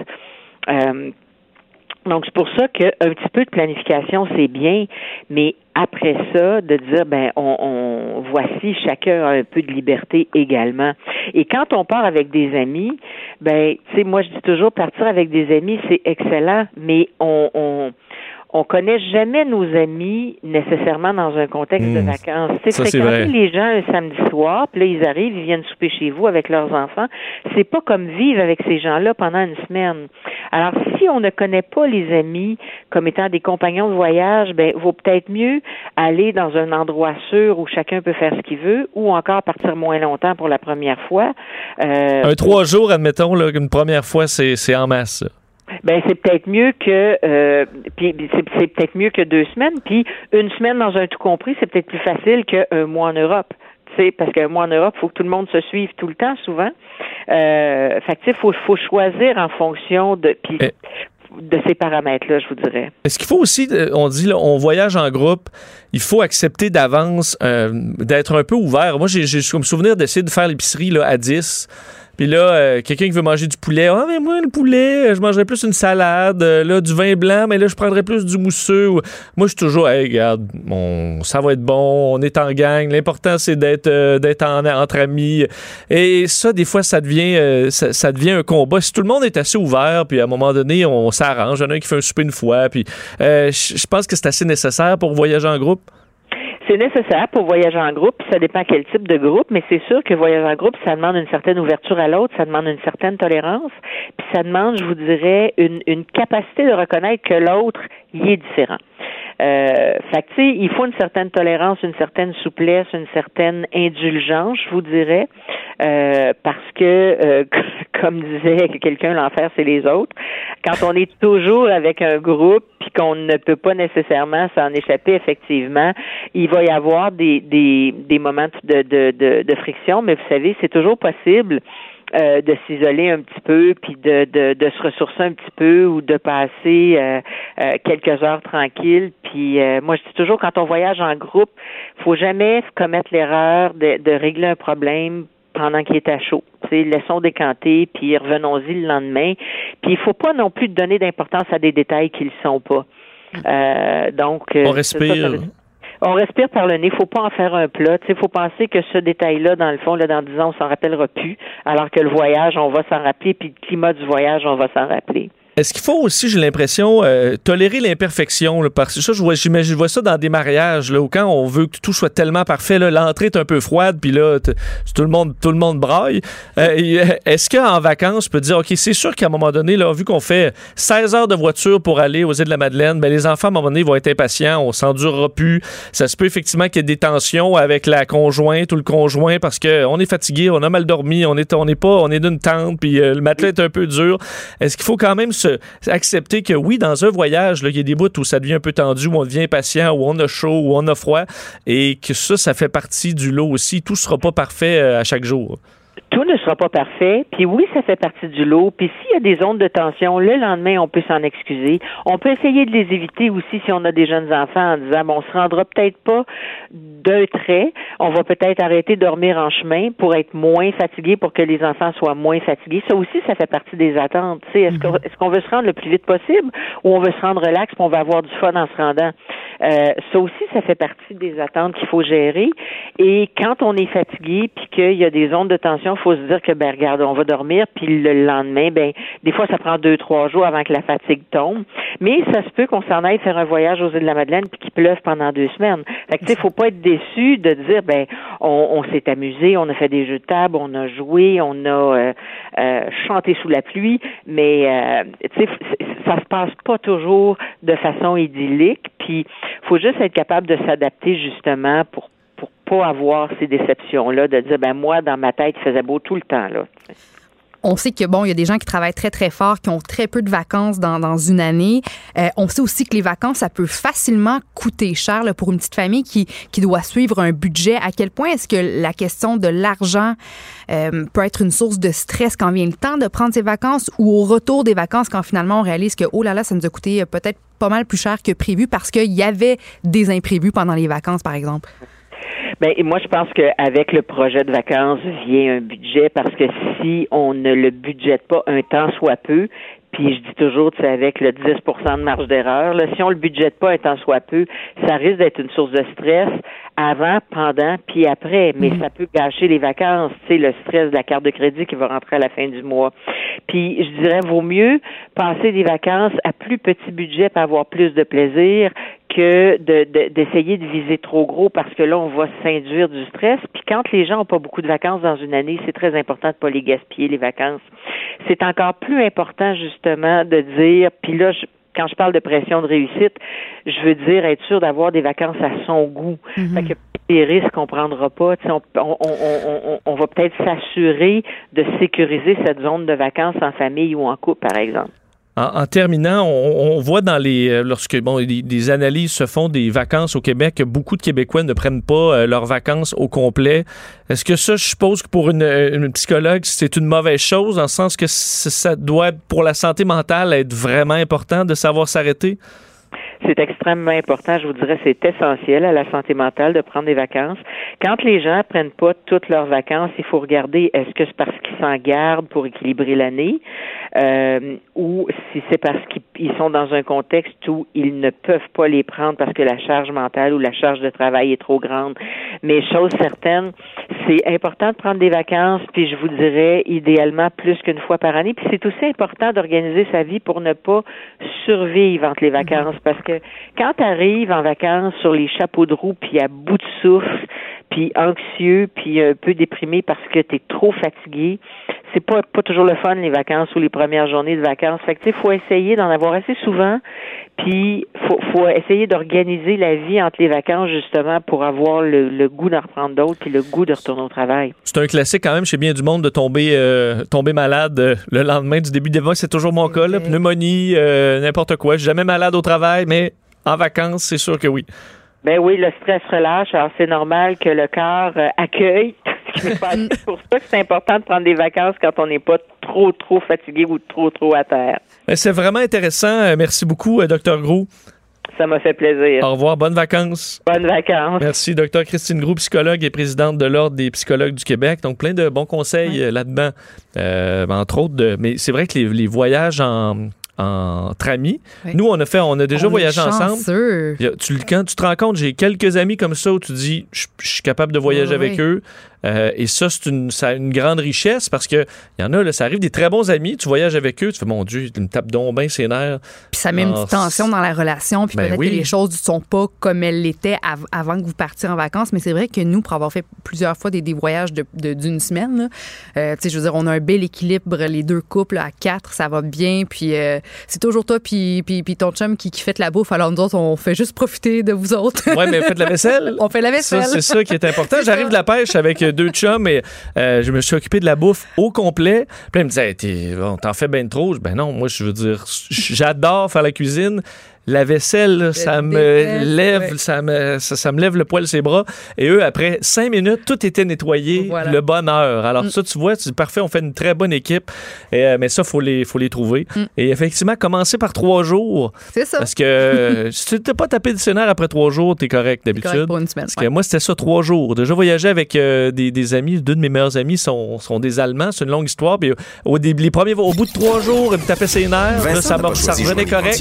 Comme on est capable de faire plus long, mais c'est- Avec c'est 28 ça, 000 au abonnés Instagram. Tu travailles, euh, Hey, tu travailles un ça peu. fait 28 Alors, 000 bonnes profitez-en bien. n'oubliez pas ça. Si les enfants crient, puis vous 11 à vous chicanez, 13, ben, ça, fait, ça fait partie. Et en et général, en fait, je pense en totalité, ce que vous allez vous souvenir dans 10 ans, c'est juste les bons souvenirs. C'est ça. D'avoir passé du bon temps. Le reste, Oh, dans le buzz, je veux en revenir sur une ça nouvelle techno ça euh, en fin de semaine ça que j'ai partir. trouvé On s'arrête que quelques instants. On a beaucoup parlé dans les dernières années des voitures autonomes, euh, des camions autonomes, tout ce qui est autonome. Mais avant de passer, par exemple, à un camion complètement autonome, il y a, il y a- il y a quelques étapes. Et il y en a peut-être une nouvelle qui vient de se, de se créer avec la présentation par une, une compagnie de, une compagnie de la Floride d'un système euh, de pilotage automatique pour camions. Mais en fait, comment ça fonctionne, c'est que tu as un camion euh, qui euh, est conduit par un chauffeur de camion. OK? Et un camion ensuite en arrière qui le suit et qui lui est autonome. Donc, c'est une façon d'être un peu hybride entre l'autonome et, le, euh, pilotage. C'est-à-dire que tu as un chauffeur en avant. euh, évidemment, il y a des toutes sortes de capteurs aussi sur le camion. Mais le camionneur, il s'en va où il veut. Il peut gérer euh, tous les imprévus de la route. Et en arrière de lui, il y a un camion qui suit en général, on dit, à, haute, vitesse, à la vitesse d'un camion, à peu près 55 pieds à l'arrière. Et lui va tout simplement suivre le. C'est calqué sur la conduite de, de- du, du ben, il premier. copie pas exactement, mais le, le- le camion, en fait, va communiquer avec l'autre camion et le suivre d'une- d'une- à une distance sécuritaire en, en changeant de voie, donc en s'occupant. de- Il se gère, mais vu qu'il y a quand même un pilote dans le camion numéro un qui peut gérer les imprévus euh, et compagnie, ça empêche, disons, d'être que ce soit dangereux ou du moins ça permet de colmater les fuites de cette technologie-là qui est encore imparfaite. Eux avaient une première version du camion, mais qui était une, ce un- une, une automatisation niveau 1, c'est-à-dire qu'à l'arrière, le camion, euh, il devait y avoir un camionneur qui euh, il fait juste lâcher le, le- le volant, puis mais il doit toujours rester euh, en, en attente. Un niveau d'autonomie niveau 4, c'est-à-dire que le camion est capable, il n'y a a personne personne. assis dans le véhicule, et ça permet évidemment des économies quand même importantes parce que euh, ben, tu sauves un salaire de camionneur. Je suis désolé pour les, les, les, les, les- les camionneurs, puis je vous, vous faites un excellent travail, je le sais, mais veux, veux pas, c'est des technologies qui arrivent. Puis il n'y a pas de pause aussi, les petits besoins à la salle de bain, euh, la nourriture aussi, il n'y en a pas. Exactement. Sous quoi que l'avantage que je voyais, que là, je viens de comprendre qu'il n'y en a pas, vu le- la distance de 55 pieds, c'est que dans ma tête, l'avantage était que les camions peuvent se coller au point où tu- le camion de, de derrière se trouve dans l'aspiration. là. Il Mm. sauve au niveau du carburant, mais probablement pas lorsqu'on sauve, dans le fond, c'est un salaire. Mais si le, le- le premier camion conduit par, par un, un camionneur, si, exemple, il y a un accident où il se passe quelque chose, qu'est-ce qui se passe avec le deuxième Ben, le camion, il en gère à arrière? l'arrière, mais comme un véhicule autonome, il va gérer, euh, éviter les obstacles, freiner. euh, donc, il va gérer ça comme il peut. là. Mais c'est sûr qu'il y a, il y quand même un danger là. ça, moi. Des voitures autonomes, là, des camions autonomes qui peuvent transporter, euh, des fois de l'essence ou je sais pas trop. Ben, Moi, là, je veux qu'un humain gère ça. Je suis tannée qu'on donne le contrôle de tout à, des machines. Tu on en parlait la semaine dernière de la, de la robotisation de tout, les machines qui prennent le contrôle. À un moment donné, là, je trouve que ça va trop vite, puis je veux qu'il y ait un humain avec sa logique, puis son jugement. Un robot n'aura jamais de jugement dans une situation, puis être au volant, puis conduire. T'es entouré par des humains. Il faut que tu sois En fait, capable t'es de entouré réagir. d'abrutis, là, les, les, euh, les camionneurs qui, qui écoutent, euh, vous le savez, là, Exactement. à quel point vous avez à gérer de l'épée. là. Ben c'est ça. Fait que tu- moi, je pense que surtout les camionneurs devraient, les camions devraient toujours être, être conduits par par quelqu'un, par un humain, parce qu'il y a plein de gens, des abrutis autour. Moi, je- ça, m- ça Ben, m'insécurise. il y a l'avantage parce que ultimement, les convois, là, tu peux imaginer, il y a 16 camions qui suivent, s'en vont à Montréal-Québec, euh, collés au cul à un pied l'un de l'autre. Oui. Ça, si ça veut, veut pas au niveau économie d'énergie, c'est quand même, euh, ce serait quand même considérable.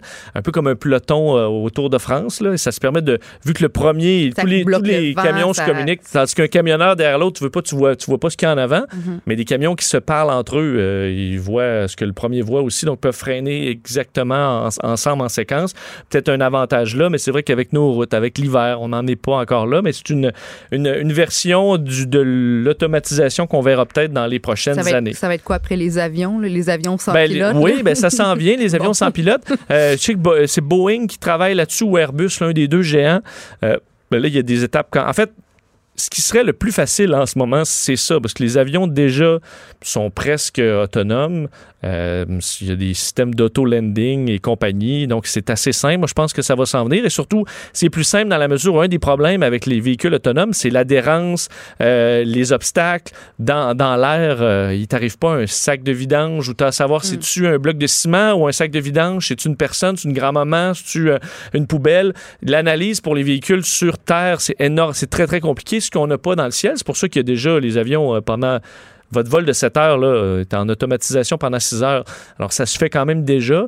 Et moi, l'avantage que je vois, puis je, veux dire, je suis pilote, j'ai pas le goût que les, que les pilotes disparaissent des, des cockpits, mais ce que je vois, parce que on s'imagine tous les scénarios de catastrophe, où l'humain est quand même dans tous les scénarios que la machine n'a pas pensé, c'est quand même ça qui est courant, là.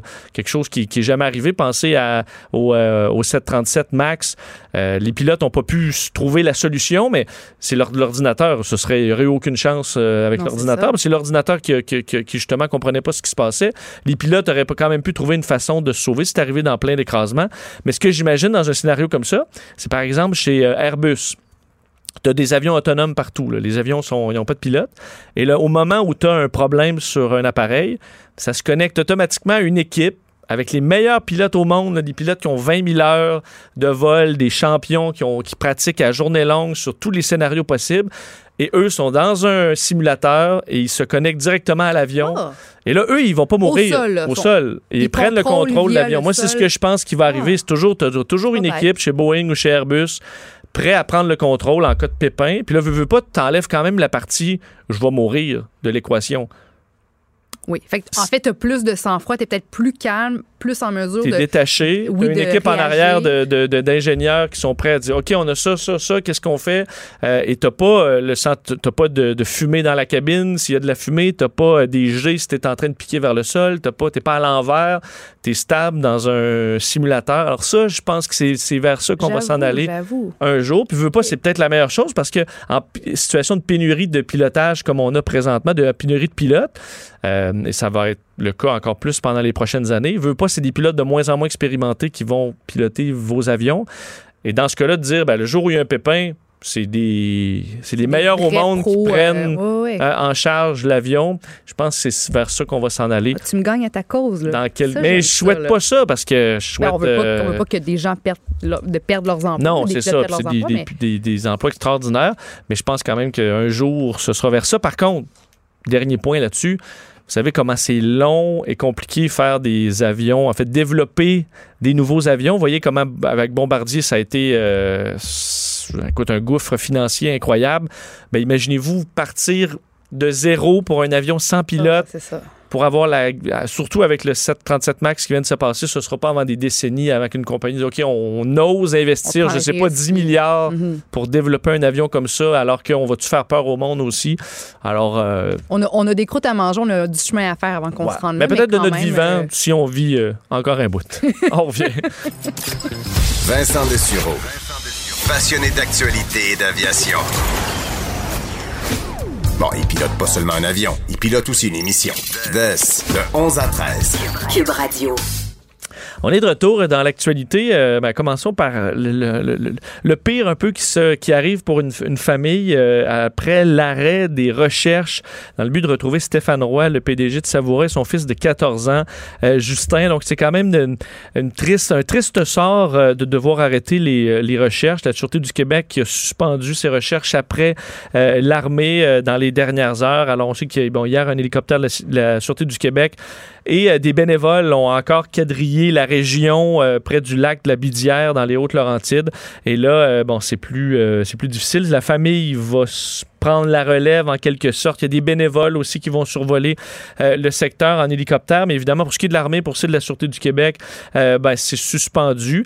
Et bon, je voyais que la famille était, bon, pas nécessairement très contente de ça. Eux souhaitaient des recherches au sol. En même temps, au sol, c'est un, quand même un territoire assez vaste. Puis on comprend, euh, ils ont quand même pas lésiné sur les moyens, l'armée autant que la Sûreté du Québec, que les, euh, le système civil de recherche et sauvetage ont quand même déployé d'énormes moyens. À un moment donné, ça peut pas, euh, ça, ça peut pas continuer à l'infini. Mais c'est vraiment triste. On une pensée pour cette famille-là de pas savoir. Là.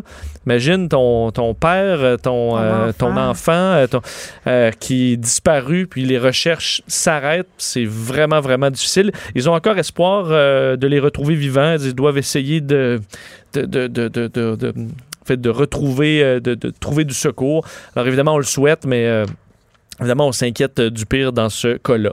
Euh, L'autre nouvelle un peu particulière, c'est celle d'Equifax. Ça fait quand même assurément ben, soupirer bien des Québécois de voir la nouvelle aujourd'hui comme quoi Equifax, euh, qui est visé par des enquêtes concernant le vol de données personnelles de 150 millions de clients, numéro d'assurance de, sécurité sociale, date de naissance, nom et tout ça, ont accepté de payer une amende d'au moins 575 millions de dollars. Ça pourrait atteindre les 700 millions euh, après un accord avec euh, l'Agence de régulation fédérale aux États-Unis qui veut dédommager les 150 millions de clients, un peu comme euh, Desjardins, c'est-à-dire une protection pour 10 ans euh, contre la fraude, des euh, compensations aussi allant jusqu'à 20 000 dollars pour ceux qui ont été fraudés. Mais c'est quand même particulier parce que nous, Desjardins, bon, euh, sont fuite de données. Et nous, on se réfugie pour notre protection chez Equifax, qui a vécu la même chose. c'est ça. 150 millions là de là. clients. Alors, euh, bon, je comprends qu'on espère qu'ils ont sécurisé leur système euh, depuis, depuis ce temps-là, mais c'était pas, euh, c'était pas une bonne journée pour Equifax et la facture sera extrêmement salée pour, euh, pour, pour Equifax. On approche tranquillement des élections fédérales. Ce sera pas mal le sujet de la rentrée, disons. Ça va être intéressant de suivre ça d'ailleurs avec mon, mon, mon collègue Mario Dumont. Mais la campagne fédérale bon, sera intéressante sur plein d'aspects.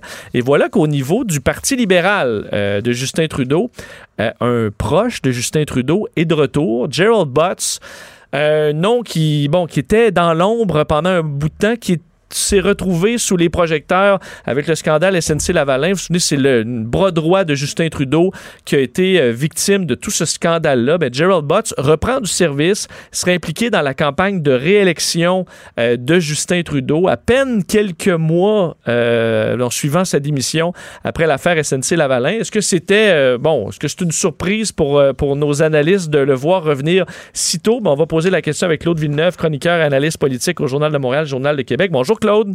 Bonjour, Des, Ça, va bien? Très bien, toi? Oui. Euh, écoute, euh, bon, Gerald Butts, on sait ça avait. Je pense que ça a été un des coups, probablement le coup le plus dur dans la carrière de Justin Trudeau, perdre quelqu'un avec qui il a tout bâti, euh, de le voir revenir après aussi peu de temps, est-ce que ça te surprend? Écoute, pas du tout. Parce que, comme tu l'as dit, on- tu te rappelles, euh, George, George W. Bush avait son car Rove, on disait c'était de Bush Brain, c'est le cerveau de Bush. Mais Gerald Butts, c'est le cerveau de Justin Trudeau. On le voit, depuis que Gerald Butts est plus là, euh, c'est plus difficile pour Justin Trudeau. C'est pas quelqu'un, euh, le premier ministre, qui a une tête politique très, très affûtée lui-même. C'est pas quelqu'un de très intuitif. Il est bon surtout quand il est scripté, quand ses interventions sont préparées à l'avance. Puis, on le sent depuis quelques semaines, quelques mois, depuis le départ de son très grand ami et artisan de sa victoire en 2015, Gerald Butts, c'était plus là. C'est plus difficile pour Justin Trudeau, il est un peu désorienté. C'était inévitable que tôt ou tard, euh, on tenterait de lui faire jouer un rôle dans l'ombre, aussi loin que possible des édifices gouvernementaux, mais très très près des locaux de campagne du Parti libéral. Euh, je suppose qu'on a euh, euh, analysé les pour et les contre dans ce cas-là parce que oui, il, il va avoir un certain dommage. Je dis ça va faire ça va donner un peu de gaz à l'opposition, mais en même temps, je suppose que Justin Trudeau dit ouais, mais c'est vraiment un allié puis il va nous rapporter plus de bien que de mal. Ben c'est ça, c'est que on, présume qu'il va y avoir un coup politique. On, le voit.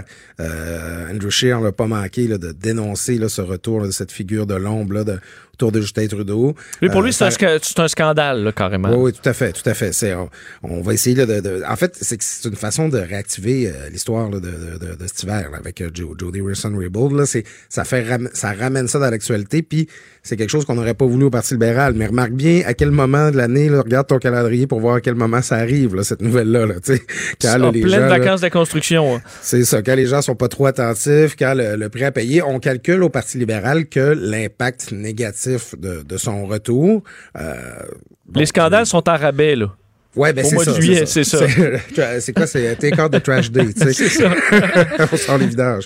Alors, on présume au Parti libéral que le coût associé à son retour va être moins élevé que son apport stratégique. Tu sais, que bon, ça va en faire parler une couple de jours, mais tu sais, durant la campagne électorale, on le verra pas, Gérald Butts, il va être dans des bureaux, il va être dans des réunions, et on va pouvoir euh, euh, profiter de, son brain trust, là, comme on dit en anglais, de, sa, pensée stratégique, de son intelligence pour, euh, essayer d'être réélu, de rester au gouvernement à coût moindre, parce que ça, ça- ça sera manifesté durant l'été à ce moment-ci.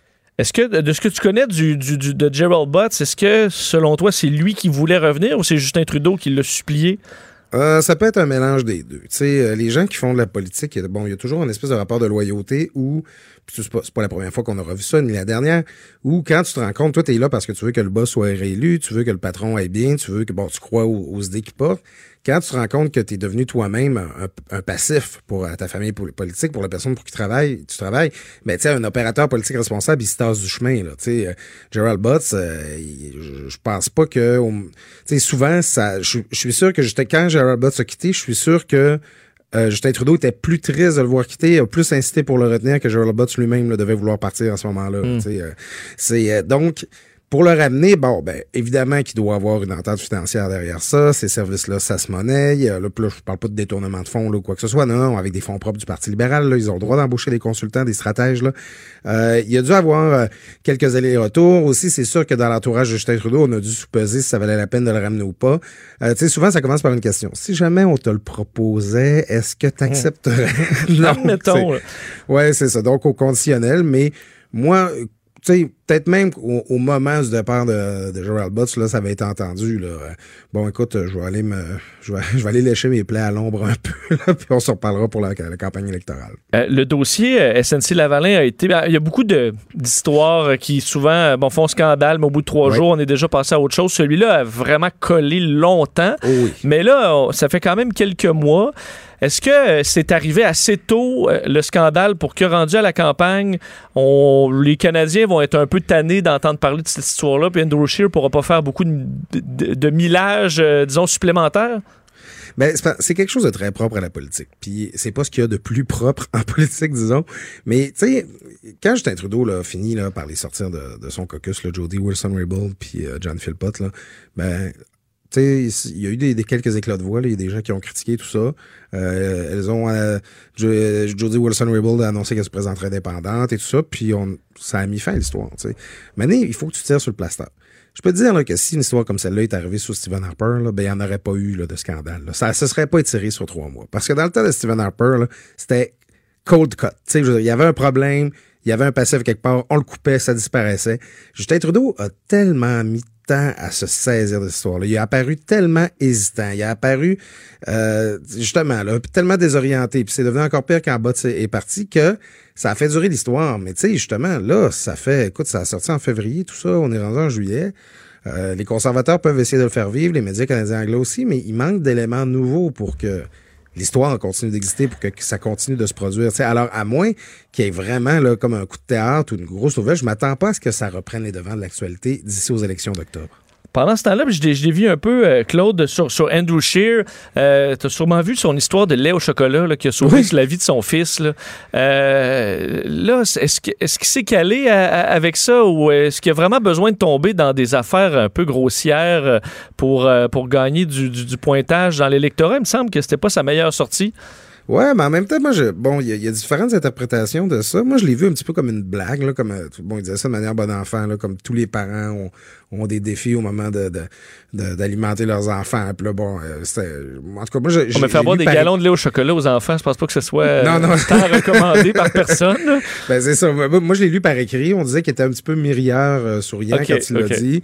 Mais euh, non, ben, c'est sûr qu'au sens propre, au sens littéral, non, donnez pas du lait au chocolat vos enfants en pensant que ça va leur sauver la vie. Là. En fait, à, à moins, en tout cas, à, à moins que vous sou- souhaitiez euh, repousser l'échéance là, vers plus Ouais. peut-être des problèmes. euh, Mais c'est qu'on comprend qu'il veut s'approcher, bon, veut, soit. veut défendre les, euh, les producteurs de lait et tout ça, puis c'est correct parce qu'on a besoin, rendu là, d'inventer des arguments. là. Non, non, c'est ça. C'est- à la limite, ça nous fait penser un peu à, à Maxime Bernier là, qui disait que le, le- Exact. le gaz carbonique, c'était pas un poison. là, C'était de ça que se nourrissaient les plantes. Y a comme- ça arrive des fois que dans, ce- de- dans ce côté-là du spectre politique, là, on a l'impression un petit peu là, de, de, de, de, faire la pseudo-science. Là, de, de Mais c'est justement, c'est un euh, peu là où- avec des pelures d'oignon dans les bas. Là. Ah, mettons, Maxime Bernier, je- ben, c'est ça, mais Maxime Bernier joue ce jeu-là parce que Andrew Scheer a besoin de ça. Non, c'est ça. C'est euh, juste le fait qu'on en discute puis il y a une ambiguïté à savoir si c'était une blague ou s'il était sérieux, ça montre que c'est déjà problématique. Et ben c'est ça, c'est que ça encore une fois, ben c'est dans les grosses histoires de la dernière année politique euh, parce que euh, la, la, la réforme là, cette réforme là, du, du guide alimentaire canadien, euh, ben ça, ça ça fait jaser beaucoup puis ça touche à quelque chose d'identitaire. Puis là, ben, il y avait des gens qui accusaient quasiment Justin, Trudeau là, là, à la solde des, euh, des des arabes de vouloir nous faire manger des lentilles puis des, des, pois chiches. chiche, tu sais. Mais euh, c'est donc ça, ça, ça suscite des discussions. Puis il y a quelque chose justement, il y a une volonté de parler aux, aux producteurs de lait. Il y a euh, aussi une clientèle qui, s'est fait brasser là, ces derniers mois avec le libre échange. Là. Il y a beaucoup de questions politiques reliées à cet enjeu-là. Et euh, bon, comme je te dis, moi je prends ça comme une blague. Euh, mais il semble bien que le message a très mal passé pour Renaud Scheer. Il de- devrait éviter de retourner dans ses œuvres. Claude, en, terminant, là, euh, bon, euh, on approche de la campagne électorale, mais on se sent pas encore en rythme euh, préélectoral. Je suppose que tout le monde prend son souffle un peu avant de foncer dans, dans la bataille. On devrait commencer à, à voir l'énergie monter euh, quand?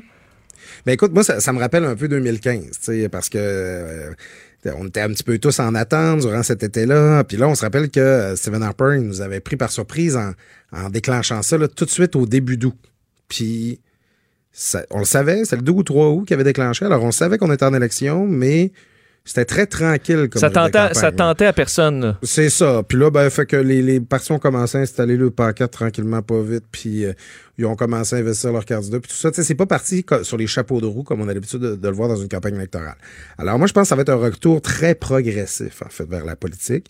Parce que de facto, on est déjà en campagne électorale, en ce sens que on retournera pas au Parlement. Euh, quand on va recommencer à parler de politique, ça va être directement relié aux élections. Là, c'est demain qu'on vote, le mi-octobre. là. Tu sais, Dites-vous, autour de la fête du travail, disons, là, les, les gens vont relever la tête un peu, puis là, ça va recommencer à parler politique, mais euh, jusqu'à cette période-là, là, euh, la, politique qu'on va avoir, ça va pas mal être des candidats des députés qui vont apparaître dans nos épluchets de bledin puis nos barbecues. là. Bon, on fait partie des quelques-uns qui ont quand même hâte euh, de pouvoir euh, en, en parler et suivre Ah, c'est tout le temps des périodes euh, intéressantes. Moi, je suis pas de ceux qui trouvent que les campagnes électorales sont trop courtes, j'en prendrais plus. moi. Tu préférais aux États-Unis, là, c'est trois ans de campagne sur quatre? Ben moi, la, la campagne de trois mois de 2015, tout le monde a haï ça, mais moi j'adorais ça. À la fin, on connaissait les enjeux de tout le monde, on connaissait les promesses de tout le monde, on, a- on les avait entendus. On a eu trois fois un changement à tête dans les sondages. Moi, je trouve que ça. Ben- écoute, euh, les, les- les séries éliminatoires du hockey durent deux mois. On peut même prendre deux mois de campagne. Ben, t'as- c'est vrai que les campagnes courtes, ça fait souvent une guerre de clips. là. Qui a la clip, puis on reste quand même en surface. Ouais, ben c'est ça. Puis ça dérape. Puis euh, maintenant, bon, finalement, ça devient la quelle controverse la campagne qui, qui, qui durera le plus longtemps. Moi, j'aime bien une campagne qui, qui porte sur les enjeux. Puis en 2015, ça a vraiment été une, une- une campagne où on a discuté là, de, de questions de fond hein, sur l'économie du Canada, le libre-échange. Il y avait des visions qui s'affrontaient, celle de Stephen Harper, celle- de Thomas Mulcair, celle de Justin Trudeau. Déjà, je trouve que l'offre qu'on a cet automne est beaucoup plus... Tu sais, Stephen Harper, c'était... écoute, je n'étais pas un électeur conservateur, mais c'est- un politicien, là. Je veux dire, écoute, il, il- me semble que, en tout cas, les campagnes électorales étaient plus excitantes à cette époque-là. J'ai hâte de voir celle qu'on aura à l'automne. Hâte de voir Claude. euh, Un gros merci. Ben, De nous avoir parlé. merci. On se reparle bientôt. Salut Claude Villeneuve, Salut. chroniqueur et analyste politique au Journal de Montréal, Journal de Québec, sur le retour, euh, ben, peut-être plus vite qu'on l'attendait, de Gerald Butts qui reprend du service fidèle compagnon euh, euh, de Justin Trudeau. On revient. Jusqu'à 13, Vous écoutez DES de 11 à 13. Cube Radio. On retrouve, c'est notre cher Jean Trudel, euh, JT, qui euh, est notre chef des réseaux sociaux ici à Cube Radio. Salut JT. Salut, comment ça va? Ça va bien toi? Ouais. Est-ce que tu as aimé la petite photo que j'ai partagée, que c'est Despacito? C'est Oh. toi qui, m'a- qui- Mais qui a fait ça? Je Mais non, il y y a quelqu'un à l'interne qui Oui. l'a fait. J'ai oublié, j'ai oublié son nom, je vais lui donner. euh, Ah, Je l'ai même pas vu passer. C'est où ça? C'est sur- ben, si t'étais sur meme. Twitter, t'aurais les, t'aurais les notifications. Par contre, tu l'as pas fait. Mais ça vient. c'est Charles-André Leroux. Alors, Oui, c'est Charles-André bien. Leroux de Numérique qui a fait ça, qui s'est inspiré de la page Facebook euh, Bande, euh, Dessine Bandé, qui reprend un petit dessin. Puis il acheté souvent ouais, Des. des bonnes. euh, parce que c'est ça, il y a un- notre page de, de l'émission Des avec ma face, puis là, ça fait. pas- C'est une discussion qui se ramène à Despacito. Il faut le voir pour, euh, pour comprendre. Pour le croire. Pour comprendre. Euh, donc, tu as épluché les réseaux sociaux. euh, Pour, je t'avoue que je les ai vraiment pas beaucoup regardés en fin de semaine. C'est une bonne Donc, chose. ça se peut que je sois euh, 0 à 4 là, sur qui a écrit quoi. là. Bon, mais en fait, moi, ce que je suis content, c'est que enfin, j'ai Joanie Yes. et Des qui sont prêts à relever le défi. Compétition, il y aura. Absolument, on va, on va s'essayer. Bon, à mon avis, le premier, là, il va être facile. Mais ça, quand tu dis ça, c'est plus stressant. C'est ça, parce qu'on a l'air d'une bande de, niaiseux. de, de Ben, c'est ça ma stratégie. Je veux que ça, vous soyez je allumés. de la pression. pression. Parfait. J'y vais. Yo! Les amis de Radio-Canada Info et autres, ce serait gentil de demander la permission même si vous avez le droit. Et c'est un tweet accompagné d'un segment de télé qui parlait de l'application FaceApp. Qui n'était pas contente de voir sa face à la TV? Ah oui, c'est Pénélope. Ben oui. Oui, ben, c'est, oui, effectivement, parce qu'ils ont face appé, vieilli la face à Pénélope. Ouais. Elle était pas très contente. En fait, non, ils l'ont pris de sa, de sa publication Instagram. Ouais, mais je veux dire, c'est publié sur euh, les réseaux sociaux. Ça, c'est un, un débat éternel que je pense que les Mais toi qui connais bien l'éthique des réseaux sociaux, est-ce que ça se fait? Mon, ma vision, là, au point de vue éditorial, moi, quand c'est publié sur Internet, là, viens pas... public, Ouais. exact. Ben moi, à Exactement. Salut Bonjour, j'ai à faire ça souvent, je veux pas. euh, et euh, je- moi, si tu publies ça sur Facebook, sur Instagram, c'est du contenu pour moi. Là. Ce sont Ben oui. des médias sociaux, c'est- des plateformes publiques. Donc, pensez trois, trois, quatre fois avant de publier quelque chose, puis une fois que c'est en ligne, c'est en ligne, puis les gens, oui, ont le droit de, de reprendre, et de, de Puis même repartager. l'excuse de ah, c'est mon compte privé. Ouais, ton compte privé à 8500 C'est ça, abonnés. c'est pas c'est ça. privé, exactement. pas ré- En fait, il n'y a rien de réellement privé. Là. Si tu veux, tu veux faire une joke, montre-le entre tes amis là, au souper. Oui, c'est ça. C'est ma philosophie. Effectivement. Bref, c'était un gros scandale de la part de Penelope McQuaid. Surtout que, je veux dire, on est pas mal tous passés par là, se faire vieillir la face là, cette semaine-là. Alors, euh, je pense pas que les Russes vont euh, aller la mettre sous écoute la là, à cause de ça ou la cibler. exactement. Fait que là, t'es pas, t'es pas fâché que quelqu'un à l'interne ait fait un meme avec ta face. Non, il n'y a pas de problème. d'émission. Il y a Y pas de problème. J'ai été vieilli aussi à, à TVA, puis j'avais pas, j'ai pas pété de plomb. Moi, Bon. je vous invite à continuer de faire des mimes avec euh, Vincent et les comptes de Vincent Ok, merci. euh, à mon Merci, grand bonheur. Merci. Bon, parfait. Prochain tweet. Euh, hey, celle-là, je te le dis, quand je l'ai lu, j'ai renversé mon café, puis j'en buvais même pas. OK. J'étais tellement comme, ben voyons, non, ça se peut pas. J'y vais. Il n'y a pas d'urgence climatique. Aucune raison de paniquer et d'être anxieux. Aucun consensus pour supporter l'alarme climatique. Aucune justification de réglementer et de se taxer à mort. Écoutez cette entrevue avec Moss Mictrix avec un esprit ouvert. Hey boy. Et en passant, euh, Monsieur Ross euh, McTrix, c'est quand même assez surpris. C'est un professeur d'économie à l'université de Guelph, donc c'est certain que mes enfants ou je n'irai jamais faire un MBA ou étudier là-bas. Est-ce que c'est un politicien? Oui, c'est un politicien. OK. C'est Maxime Bernier? Oui. Non, mais moi, tu sais, ce qui m'a sidéré, c'est que de ce tweet-là, il y a 1300 personnes qui l'ont liké, puis il y a 561 personnes qui Ouais. l'ont retweet. Ça veut dire que c'est 2000 personnes qui écoutent Maxime Bernier puis sont comme Ouais, lui, il dit les vraies affaires sur l'environnement. Ça, ça, je, je peux pas croire. Ben, en fait, il va spinner euh, là-dessus. Il a écrit aussi dans fin de semaine là, que c'était, en fait, la raison des changements climatiques, c'était seulement des simulations euh, informatiques défaillantes là, qui en Ouais. arrivaient à ça. Euh, mais c'est sûr que moi, je suis pas contre. Moi, il y a quand même, il faut faire attention à, à être fermé à toute autre analyse. là. Il peut y arriver, s'il arrive d'autres études crédibles qui euh, émettent, euh, admettons, parce que la météorologie, c'est extrêmement complexe. Il peut arriver des études contradictoires sur ah, ça, ça n'a pas monté de temps. Ça, je veux dire, il faut. est toujours, quand on en parle, c'est toujours la fin du monde. On va tous mourir demain. À chaque jour, on parle d'environnement, puis c'est- c'est la catastrophe.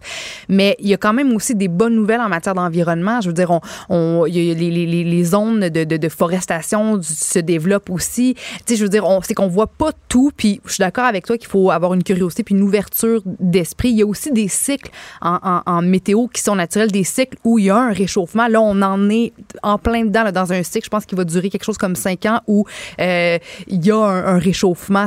Donc, Il y a plein de cycles ensemble. comprendre ça. toute Il y a plein de facteurs, de phénomènes euh, qui font, tu sais, qui, qui méritent d'être considérés. Puis, puis on, on devrait être ouvert d'esprit à entendre les, les positions Mais- des autres, mais il faut pas non plus. euh, C'est que là, on voit qu'il, lui, euh, rejette au complet ça, du revers de la main tout ce, tout ce que les, les- la majorité des scientifiques disent. Puis ça, faut pas faire ça non plus. là. Bon. Mais ça paraît que tu fais beaucoup de radio avec Mario Dumont, Vincent. T'es très, très neutre. Posé. contrebalancer. Tu t'énerves pas. T'es pas outré. Non, mais le- je pense que la, la- la- la victoire est dans la nuance, souvent aussi. Bon, bref. c'est bien dit. Moi, quand j'ai vu ce tweet-là, je me suis demandé est-ce que Maxime Bernier consomme du meth comme des alligators?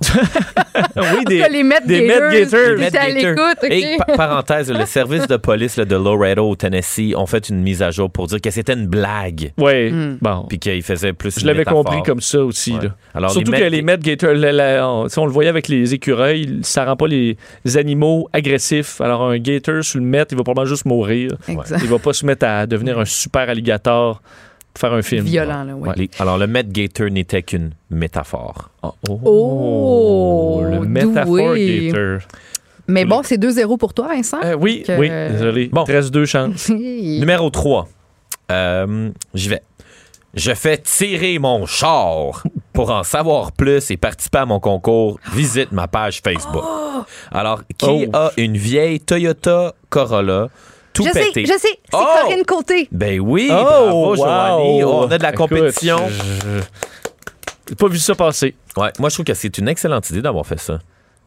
Je me dis, tu sais, tu fais tirer un char, ça fait quand même réagir. Il y a beaucoup de gens qui trouvent ça vraiment. Mais il y a la, la- la régie des loteries et des jeux. Je pense pas que tu peux juste faire tirer ça. Ouais, mais ça doit être un char qui vaut probablement comme 400 pièces. Ah, mais je pense pas que tu as le droit. Ah, on fait tirer des pizzas à radio, puis il faut. euh, ça prend toute une mécanique. là. Non, non, tant, tant que c'est un prix en bas de, en bas de 100 t'as pas besoin d'avoir euh, Ben de là, Toyota, réglementation. quelle année? Ah, je sais La pas c'est Corolla? quelle année, mais elle a un tape cassette puis une valise qui s'ouvre avec deux Ah, bons ok, coups de poing. ouais. Ça C'est vaut un pas- vieux bazou. Ouais, ok. Ouais, ouais. Mais, euh, oui, effectivement. Bon. Effectivement. Et, euh, Quatrième. c'est très simple, très sympathique, euh, Corinne Côté. On s'est fait opérer les yeux au laser au un après l'autre. C'est mon Wow. anecdote avec Corinne Côté. Avoue que ça a été la meilleure décision de ta vie. L'opération laser. Euh, oui, oui, oui, oui. Ouais. Sauf que je suis plus ébloui par le soleil. Oh. Fait que t'es obligé de t'acheter des lunettes de soleil plus chères. Euh, ouais. Ben, il porte, ça Ouais. fait des années qu'il porte sa belle paire de Ray-Ban, là, qui, qui, qui... Puis je veux dire, ça te va Mais- très, très bien. Donc, C'est, c'est le seul, euh, mais ça fait partie des effets secondaires. Mais oui, euh, j'aime beaucoup. Mais moi, j'étais pas très myope, mais oui, j'a- j'adore ça. Ouais. Ça a valu la peine. Mais euh, juste pour revenir là-dessus, quand tu te fais opérer au laser, tu as les yeux ouverts pendant l'opération. Ouais, t'as pas le choix. Puis, ah, ça m'énerve. Ça, comme il te rentre de quoi dans les yeux? Non, non, c'est un laser, mais je veux dire, le, le- le- le- la seule chose qui est dégueulasse, c'est le- l'odeur. Parce que ça sent le cochon brûlé, mais c'est tes yeux qui sont en train de brûler. Ouf. Ça, ça m'a, ça, ça m'a dégoûté un peu. Ouais, mais ça dure une minute. Exact. Chez sa table d'opération, une minute. 24 heures plus tard, tu vois bien. Moi, je, je capotais. Bref. Oui. Quatrième Le tweet. dernier. Je vous donne un indice. Ah, c'est le dernier déjà? Ben, je pense, non, non, mais ok, je pensais qu'il y en avait quatre. Bon, mais j'en avais d'autres. mais il faut qu'on en fasse cinq. Pour, qu'on ait un, pour pas qu'il y en ait un bris d'égalité. Exact. J'y vais. OK, bon. Un indice, c'est à l'interne. Oh! Alors, si le syndicat des employés de la CEPAC pense avoir la population de son bord en agissant en voyou gâcheur de bon temps, il se met le doigt dans l'œil jusqu'au coude. C'est à l'interne? Oui. À l'interne cube? ou- Cube hivernal. Est-ce que c'est Richard Martineau? Non. Oh! Ah, ben là. Non plus. Malgré que c'est son genre de Ouais. charler comme ça? Est-ce que c'est, ben là, c'est Sophie Durocher? Non. C'est pas Mario Certain? C'est pas Mario Certain. Mario, ça paraît qu'il est en vacances. Jonathan. Trudeau. Oui. Ah! Voyons, j'ai pas pensé, il est en vacances. Mais la bonne nouvelle, c'est que ce système nous apporte de l'air chaud en provenance. Ben non. Joanie vous fera pas la météo. Mais pour connaître la température des derniers sujets chauds, vous êtes au bon endroit. De 11 à 13. On est de retour pour parler d'un sujet euh, que j'ai trouvé très intéressant, euh, le point de vue euh, des anglophones de la situation actuelle au Québec depuis l'élection du gouvernement Legault.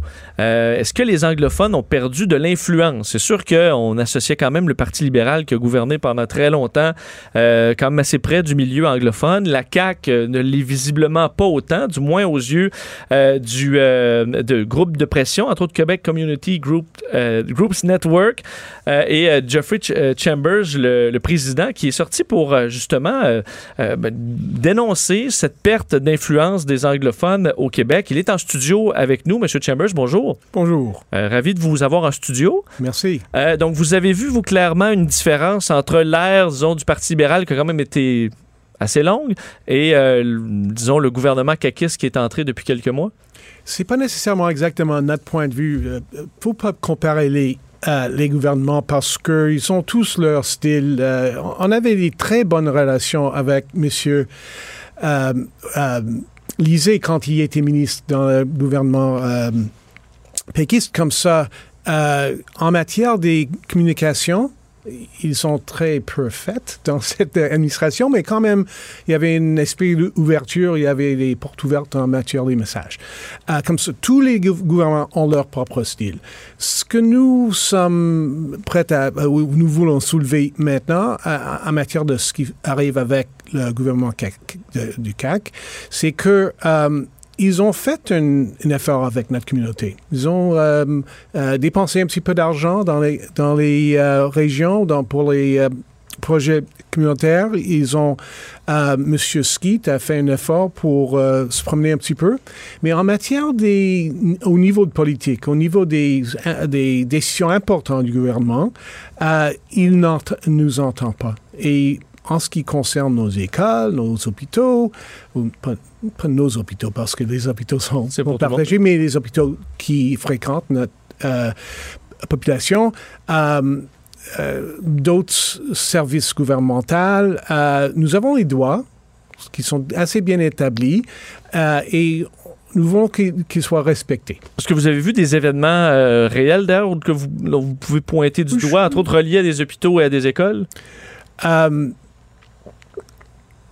En matière des services santé euh, sociaux, euh, nous avons une, euh, dans la loi une droit d'avoir les services où ils sont décrits dans un plan formel. Mais ces plans sont euh, déçus de- depuis huit ans. Comme ça, il n'y a pas un instrument légal. Quand euh, vous euh, présentez à un euh, guichet de service et vous dites euh, j'ai mal au genou ou quelque chose comme ça, s'ils ne sont pas prêts à vous répondre en anglais et si c'était le cas que c'était quelque chose qui était dans un plan, maintenant l'instrument n'existe plus. Euh, ils sont en train de le rebâtir. Nous, nous, nous sommes euh, impliqués dans ce processus, mais jusqu'au point que le plan est en place, le droit n'est pas là. Mais vous, vous voulez, c'est que j'ai du mal à comprendre, vous, vous voulez que dans les hôpitaux, euh, dans, dans, dans, dans- que votre communauté puisse être servie en anglais, c'est ça? Oui, mais c'est pas réaliste d'avoir un service bilingue partout. Euh, comme ça, il faut avoir un instrument qui dé- définit, qui, dé- euh, qui donne les détails sur exactement quoi l'administrateur de CLSC ou de centre euh, services sociaux ou de CIUS, euh, qu- qu'ils ont responsabilité de livrer. Que, que, que sous ces comme les règles du jeu, ils sont absolument obligés de. Et si le plan est pas là, l'administrateur est toujours dans la difficulté de dépenser ici, dépenser là, s'il y a toutes sortes de, besoins et euh, décider de- d'augmenter ou même maintenir un service en anglais, ça peut être une décision difficile à justifier. Mais si le plan est là, la, décision était assez euh, facile à Le secrétariat euh, aux relations av- avec les Québécois d'expression anglaise avait été euh, créé par le gouvernement libéral. C'était une ministre, Catherine Vale, avant qui s'en occupait. Maintenant, ce n'est plus euh, un ministre. Est-ce que ça, pour vous, c'est un problème de ne pas avoir directement avec le secrétariat un lien avec le, le cabinet du premier ministre? Franchement, non. Si le premier ministre lui-même prend responsabilité pour le dossier, c'est un compliment pour la communauté. Il, doit prendre des responsabilités en, en- réalité, pas juste euh, en, matière de, euh, de style. Mais, mais euh, M. Skeet, qui a le, euh, le dossier comme adjoint de M. Legault, il travaille assez fort. Je suis, je suis pas, de euh, plainte contre ce qu'il fait. Mais d'après moi, c'est pas clair que son influence dans le cabinet ou son influence dans la formation de, de- des politiques importants euh, est aussi euh, fort qu'on peut souhaiter. Si on parle, je, je- vois le paysage euh, politique québécois avec les, évidemment les, les partis veulent être élus, c'est quand même pour ça qu'ils bon, qu'ils- qu'ils- qu'ils travaillent. Euh, je pense à la région de Québec par exemple qui vote qui peut voter là, de tous les côtés. Ils ont voté NPD euh, autant que conservateur au Québec. Ils ont voté euh, libéral, euh, caquiste, PQ. De sorte que souvent, les partis sont à l'écoute de, la région. À Montréal, on voit un côté bleu, un côté rouge, ça bouge pas généralement depuis des années. Est-ce que vous payez le prix un peu de ça, de dire, on- dans mesure où on s'attend à ce que les anglophones de Montréal votent au libéral, euh, ça rend votre clientèle un peu moins attirante pour, euh, pour, pour que le gouvernement travaille pour vous. Je comprends que c'est le mandat du gouvernement de travailler pour tous les Québécois, mais est-ce que vous payez un peu le prix de ça? Question complexe, réponse simple, oui. Oui, OK, vous le sentez. Mais euh, s'il y a une partie autre que les libéraux qui prend l'initiative de prendre le, prendre le trouble de, de présenter une politique qui est attirante pour notre communauté, je crois que nous sommes prêts à écouter. Pour le moment, c'est que les libéraux, et même dans le Parti libéral, il y a euh, différents euh, points de vue en matière de comment euh, balancer les, les questions li- linguistiques. Comme ça, nous voulons que la population anglophone, que le communauté anglophone soit impliquée dans le Québec au niveau culturel, au niveau sportif, au niveau euh, euh, politique certainement, euh, mais en Donc, dans la mesure où on n'a pas, de moins en moins, disons, un combat souveraineté ou pas de souveraineté, vous voyez quand même dans le futur la communauté anglophone pouvoir avoir un vote plus mobile si les partis s'y intéressent. une implication plus, plus euh, oui, générale. Comme on voit en Ontario, euh, nos euh, concitoyens francophones ontariens euh, qui a eu peut-être des assez bonnes relations avec le gouvernement libéral qui vient d'être sorti et maintenant ils ont un petit peu plus de difficulté avec M. Ford, plus qu'un petit peu plus difficulté, une, une situation difficile. Euh, mais ils travaillent avec eux autres euh, toujours quand même. Et ils poussent avec euh, Mme Mulroney. Ils ont des ouvertures, je crois. J'espère qu'ils vont avoir leur université après tous ces bagarres de l'an passé. Comme ça, de tra- travailler avec n'importe qui, d'avoir un dialogue, c'est important et ce que nous voulons faire ici. On souhaite, euh, Monsieur Chambers, un gros merci de nous avoir visités aujourd'hui. N'importe quand. Au revoir. Ici, pas de contrôle C, contrôle V. On laisse les autres se copier entre eux. Jusqu'à 13. Vous écoutez DES de 11 à 13.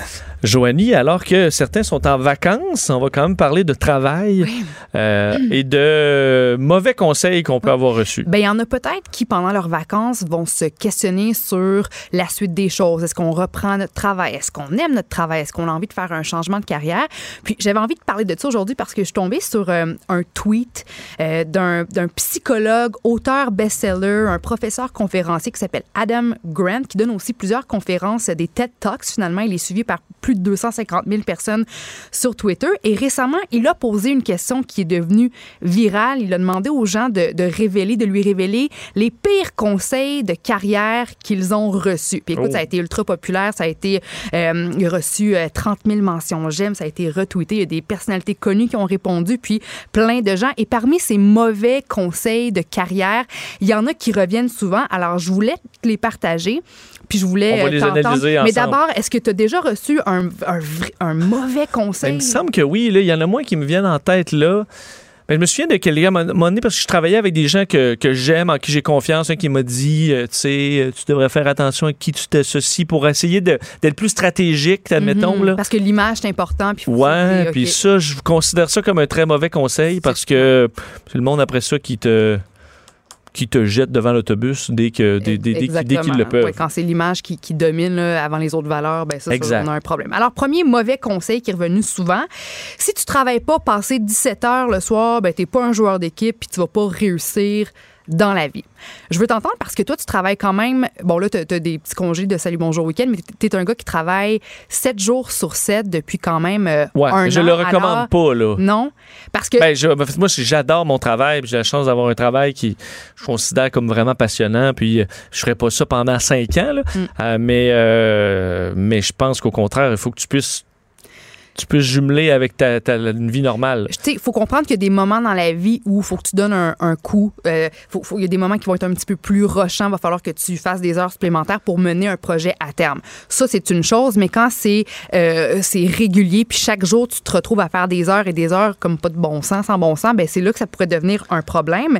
Euh, D'ailleurs, il, il y a des chercheurs du Centre médical de l'Uni- l'Université de Columbia qui ont conclu que passer trop de temps assis à son bureau, quelqu'un qui, qui fait des journées de 10-12 heures parce que ça arrive, ben ça, ça aurait les mêmes impacts sur la santé qu'être un fumeur. Puis aussi, les chercheurs du euh, Australian National University ont révélé que dépasser 39 heures de travail par semaine, ben, ça augmente les risques de souffrir de problèmes de santé parce que ça nous donne moins de temps pour prendre soin de nous, pour, euh, pour bien manger. Deuxième mauvais conseil qui est revenu souvent euh, sur Twitter, ne quitte pas un emploi sans en avoir un autre d'enligné. Est-ce que ça t'est déjà arrivé de sacrer non, ta job dans là? le vide, euh, non. Bon. Non. Ben, Toi, oui, en quelque sorte, mais moi, ce qu'on ça m'est- comprend. oui, ça m'est arrivé. Puis, écoute, selon le, le, le New York Post, c'est un phénomène qu'on observe beaucoup chez les milléniaux. Les milléniaux sautent d'un contrat à un autre, préféraient être plutôt que de s'installer dans un travail permanent. Puis c'est un phénomène euh, dont on commence de plus en plus à, à parler qui s'appelle le gig economy. Donc, euh, c'est en fait c'est un phénomène qui, en- qui englobe 36 des Américains.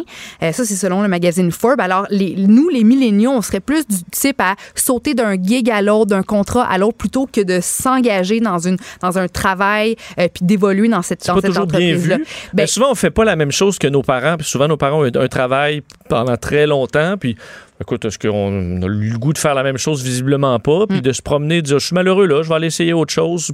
C'est pas toujours bien vu, mais euh, ça veut pas dire que c'est pas une mauvaise chose. Non. Puis tu sais, c'est sûr que je veux dire, tu peux pas juste. Si tu as, besoin de payer les comptes puis les factures, le stress que, que ça va te, te procurer de quitter ton emploi puis de pas avoir de revenus pour payer tes factures, je veux dire, ce stress-là, il est probablement plus élevé que le stress que tu ressens en restant dans un travail que t'aimes pas. Mais des fois, quand tu es tellement malheureux puis que tu- tu- détestes te lever le matin pour te rendre au travail puis que tu as un petit coussin financier, ben dans ces cas-là, c'est c'est préférable de quitter puis de, puis de prendre une petite pause puis de te, de te demander ce que tu as envie de faire par la suite. Puis à ce moment-là, c'est là souvent que la créativité euh, revient à nouveau puis c'est là que tu as les idées puis que tu es inspiré à Tu nouveau. rencontres de, de nouvelles personnes, Ben, ça t'amène à d'autres places.